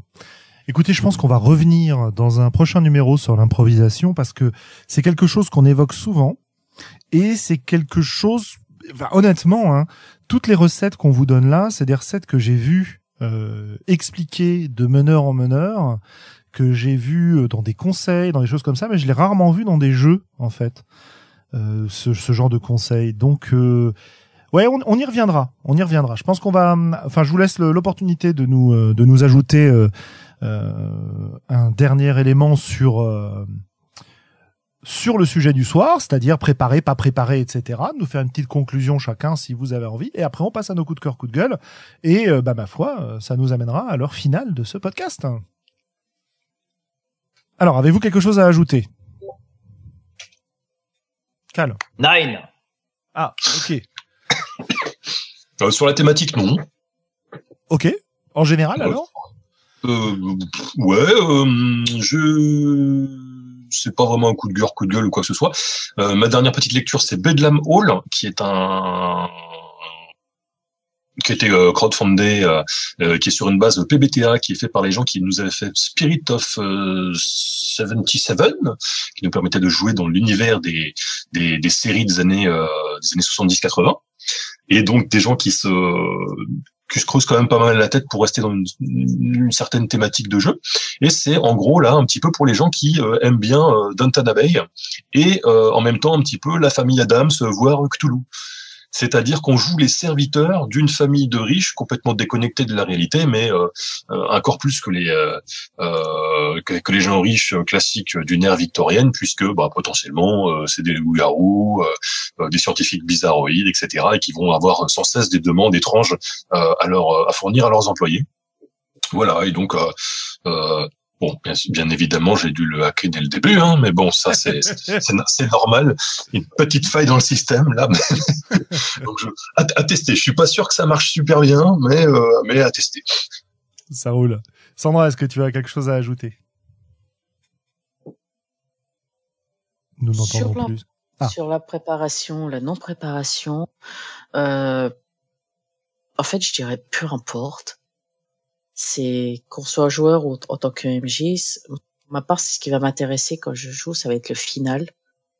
Et c'est juste que tout le monde à table, joueur ou MJ, ou que ce soit collaboratif, que ce soit avec un MJ fort ou MJ ou autre, tout le monde se soit éclaté. À partir de là, ça peut être de l'impro, euh, on a, on a fait des impros avec des boîtes de chocolat euh, et un super scénario où le MJ nous a improvisé l'enquête du cookies disparu et on s'était éclaté. on a eu des, aussi des campagnes complètes où on s'est éclaté. Donc perso, tant que je m'éclate sur une campagne de jeu de rôle, euh, ça me va. J'ai joué avec des MJ qui adorent préparer, je joue avec des MJ qui euh, font de l'impro à tout va, mais tant que je suis contente à la fin, c'est euh, je, tant que ça me plaît, tant que j'ai réussi à faire avancer le perso, le concept de perso d'univers que j'avais, tant que j'ai réussi à interagir euh, via mon personnage avec les autres membres du groupe, moi je suis contente. Je suis simple à satisfaire. Hein. Bah, écoute, c'est super. Euh, bah écoutez, moi j'ai un dernier mot que bah, c'est encore une fois euh, la Miditral qui me le qui me le cite, il me semble. Voilà, c'est ça, ouais, tout à fait. Euh, on n'a pas parlé des ateliers, euh, des ateliers euh, pré-partis, euh, notamment qui sont pas mal proposés en GN sur sur plein de sujets et que on a testé avant des parties de jeux de rôle récemment. Je, je vous renvoie au, au blog d'Eugénie Je ne suis pas MJ mais où elle a fait tout un développement sur le sujet et dans lequel vous pouvez lire certains des ateliers qu'on a qu'on a pu tester. Et c'est vrai que c'est une méthode assez intéressante pour en tant que joueur et meneur de jeu, mais surtout joueur, se préparer à jouer ensemble à une partie et on peut le faire pour se mettre à l'aise, on peut le faire pour se mettre sur la même longueur d'onde. Enfin, il y a plein plein de façons de faire et c'est des c'est des exercices assez intéressants. Euh, d'ailleurs, d'ailleurs, d'ailleurs, euh, euh, Eugénie va proposer pour ceux que ça intéresse aux Utopiales des ateliers justement pour apprendre à décrire euh, un personnage et pour s'entraîner, pas pour apprendre d'ailleurs, non, plutôt pour s'entraîner à présenter son personnage. Voilà. Euh, vous verrez ça sur le site des Utopiales, etc. Il y a plusieurs autres choses qui sont proposées à cette occasion-là. J'ai parlé de euh, Octogone à la fin de la semaine, mais on sera aussi aux Utopiales à la fin du mois. Voilà, voilà. Bah écoutez, je vous propose qu'on passe sur nos coups de cœur, coups de gueule. Euh, qui, qui va commencer? J'ai pas Globo pour commencer, c'est gênant là, je peux pas lui balancer la balle entre Non mais d'habitude c'est Sandra qui commence. non mais là, euh, on peut faire Morgane, hein. il manque Anne, que je peux conclure. Eh ben écoute, euh, allez Morgane, puisque t'as parlé et que t'as dénoncé ta camarade, voilà, même tarif que Globo. Oh, ça va, j'ai dit prévenu que j'étais en mode Gestapo ce soir. je préfère ton mode post-apo, mais on parle de Gestapo. Euh... Alors euh, non, je vais commencer par, euh, bah, je vais commencer par mon par mon coup de cœur euh, qui est pas, enfin qui est moyen dans l'actualité, mais un, peu quand même. Je suis très très très très excité que de, de voir se, se préciser le projet de rock de Therion, qui est un groupe que j'aime beaucoup. je suis peut-être un des seuls d'ailleurs à aimer ce groupe. Euh, mais voilà, donc Ethereum qui prépare un, opéra rock. Euh, c'est des amis à sa présente en tout cas, qui, qui s'appelle euh, Beloved Antichrist et, euh, qui sera, qui sortira début 2018. Je crois, j'ai pas la date euh, sous la main. Mais il y a déjà des extraits qui sont qui sont qui sont dispo et globalement, moi, je suis enthousiaste pour tout ce que fait, comment il s'appelle, Christopher Johnson. dans Therion et à côté avec le Luciferian Light Orchestra. Donc voilà, je, suis, je, suis, je, suis, très excité, je suis très content et ce sera mon, mon coup de cœur pour ce soir. Tu disais, Sandra? Thérion, quoi. C'est bien, Thérion. Eh oui, Thérion, c'est On est nous sommes au moins trois et aimer Thérion. Ah, mais c'est- ouais, mais Gaël, euh, Gaël Sacré, euh, Willox, euh, c'est Hein c'est c'est mon c'est mon petit choupi. lui, il a, il a il a des références qui tuent et et en plus, il dit des choses intéressantes sur le chat. Donc j'espère qu'il reviendra. Et il écrit des Euh, jeux aussi. Ah bah, il a tout Oui, pour lui. Happy euh, et Happy Together. Voilà, voilà. À découvrir. Et, euh, mais oui, même quand il chante euh, en français, moi, ça me fait beaucoup rire. Euh, ma mère aime bien d'ailleurs. Euh, je- et mon coup de gueule, eh ben, ce sera pour euh, Christine Angot parce que je trouve que euh, j'ai pas encore assez balancé sur cette connasse euh, sur Facebook, donc on va en rajouter une petite couche euh, ici. Voilà, c'est une femme qui est totalement inepte et euh, qui, qui une prétention sans nom et, et qui euh, se permet en plus d'être extrêmement euh, grossière et dénuée d'empathie. Juste pour euh, plus ou moins ramener la- l'attention sur elle. Donc, euh, donc voilà, Christine Angot, si tu pouvais fermer ta gueule. euh, et petit bonus, arrêter d'écrire aussi, ce serait super chouette. Je doute qu'elle nous écoute, tu sais. Euh... Ok, ok. Euh, Sandra, dis donc. À ton tour. Mais mais il y a quelle d'abord Non, non, il y a toi maintenant là. Ah d'accord. Euh, alors, je vais commencer par mon coup de gueule qui est lié à des, euh, événements assez récents d'un point de vue actualité. Hein. C'est ce qui s'est produit en Espagne euh, ce week-end, qui m'a absolument choqué, révolté. Parce que bon, euh, je vais pas rentrer dans les détails, mais voilà, c'est mon coup de gueule, c'est le comportement et le fait d'utiliser la force sur euh, manifestations pacifistes, même si interdites. Ça, j'ai... Voilà. Donc, je vais pas plus rentrer dans les détails, je vais devenir vulgaire dans peu de temps. Et euh, mon coup de cœur, c'est que euh, j'ai un ami qui a une imprimante et j'ai enfin réussi à trouver sur le web. Il me l'a gentiment fait un dé de test sur le web. Il met un gabarit euh, lisible de dés en braille. Ah, Donc j'attends de tester avec d'autres personnes que mes joueurs habituels qui eux lisent le braille euh, pour la plupart. Mais euh, si c'est ça, ça me permettra d'avoir sur les conventions pouvoir me faire une valise préparée euh, avec fiches de perso en braille et des en braille. Ah, je pense, euh, pour l'instant, j'ai cru que ça allait être un, un- les schémas d'un Cthulhu grandeur nature. Non mais ça je l'ai déjà. Ah, d'accord. Ça je l'ai déjà. J'ai aussi le maître. Fais, fais gaffe, euh, Cal. Ah, ça euh, coupe.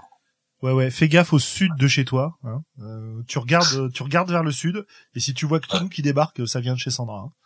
Il pourra pas franchir le périph. Mais si, mais si. Les gens ne le laisseront pas passer. Tous les mardis soirs, il franchit le périph. Ok, ok. Très bien, Bacal. Alors, est-ce que tu as des, des coups Bah, de cœur coups de gueule euh, J'avais trouvé mon coup de cœur, mais c'est devenu mon coup de gueule. Ah merde. Vas-y, raconte. Bon, j'aime beaucoup la Sword and Sorcery. Euh, du coup, je collectionne un petit peu tout ce qu'on trouve en français euh, dans le genre.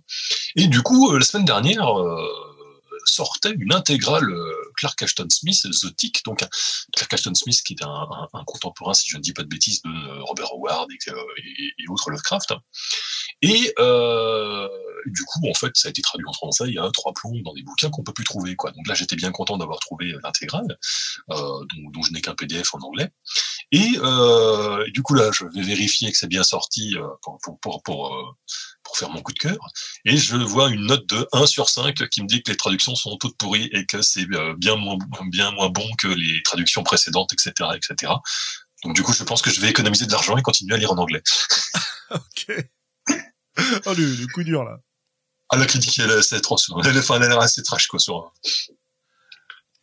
Ok, le ok. choix de traduction ou pseudo-choix, hein, que- non, non, c'est, ouais, bon, voilà. Bon, bah, c'est, ça arrive. Ça roule. Eh bien, eh bien, eh bien, euh, pour ma part, euh, allez, j'ai euh, j'ai des coups de cœur qui sont pas en jeu de rôle. J'ai pas spécialement de coups de gueule. Euh, j'ai pas envie de rajouter sur euh, sur ce qu'on a déjà dit ce soir. Euh, si j'ai peut-être vu un, un truc passer euh, tout à l'heure. Je vais je vais le vérifier pendant que j'explique mon mon premier coup de cœur. Alors mon premier coup de cœur, c'est une série qui s'appelle The Orville. Euh, The Orville, c'est un- une série de comment dire C'est un mélange de parodie de Star Trek et de série euh, qui est une espèce de déclaration d'amour complètement euh, au vieux Star Trek Next Generation.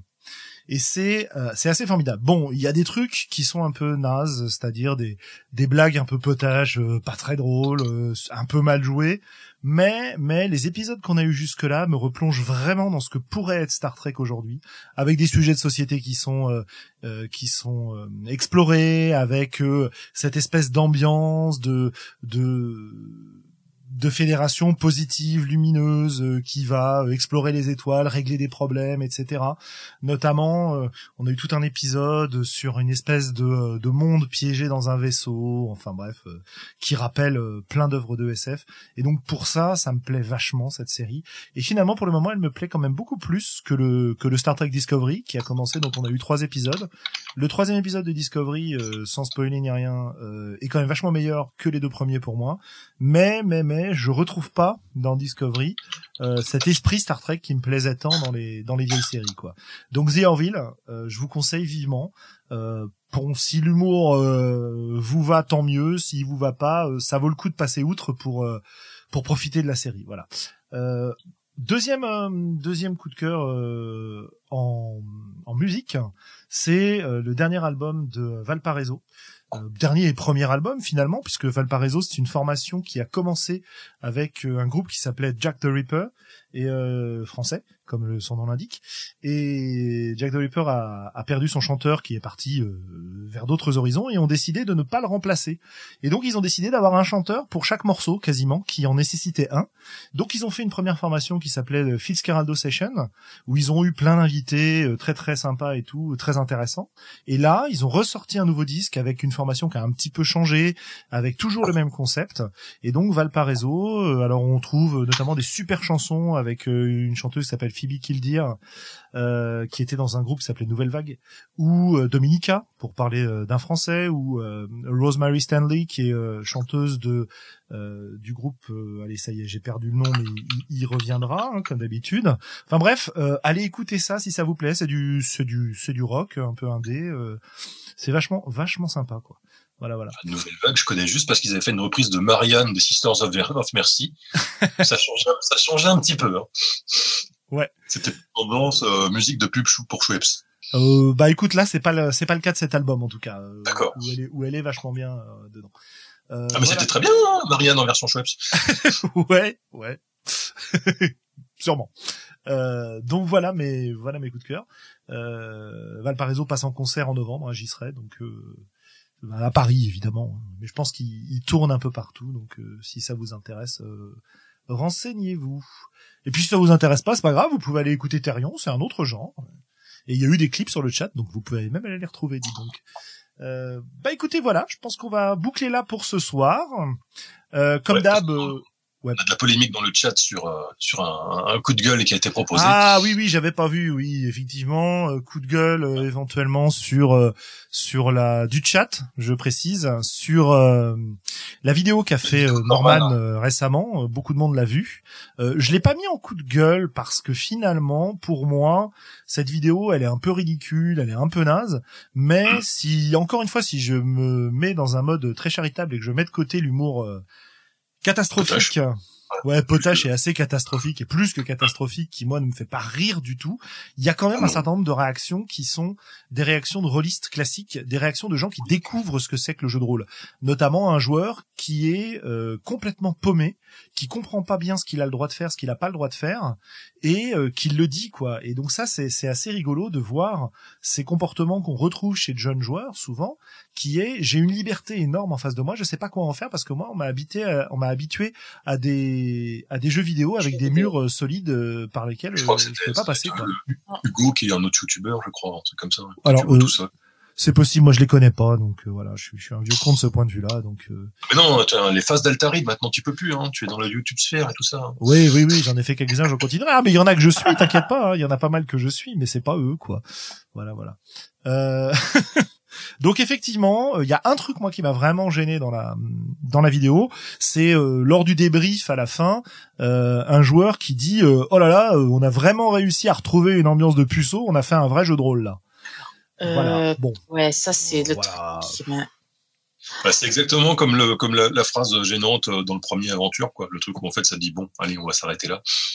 Ouais, c'est un peu ça. Ouais. C'est ça. Mm. C'est c'est c'est un peu c'est un peu lamentable. Bon, bah voilà quoi. C'est mais en même temps, euh, c'est une bande de c'est une bande de gars qui se marrent. euh, Mais- Bon, ça n'a pas grand intérêt. Le problème, c'est que euh, c'est ce qui gêne beaucoup de monde en fait, c'est que c'est vu par beaucoup de gens et que encore une fois, on a tendance à se défendre contre euh, des gens qui Ah oui, non, sembleraient mais- se moquer du jeu de rôle. Vas-y Sandra, pardon. Mais, euh, je suis désolée, mais Norman, regarde ses vidéos, euh, c'est, euh, il se moque à peu près sur tout comme ça. Donc, je trouve que d'un côté, c'est rassurant pour euh, notre loisir que quelqu'un comme Norman fasse une vidéo qu'on aime ou qu'on n'aime pas, mais ça veut dire que notre loisir, c'est totalement euh, est plus diabolisé, quoi. n'est n'est plus diabo- diabolisé, il est démocratisé, il est venu entre guillemets un peu plus euh, cool puisque c'est vu comme un truc de geek ou comme euh, les jeux vidéo.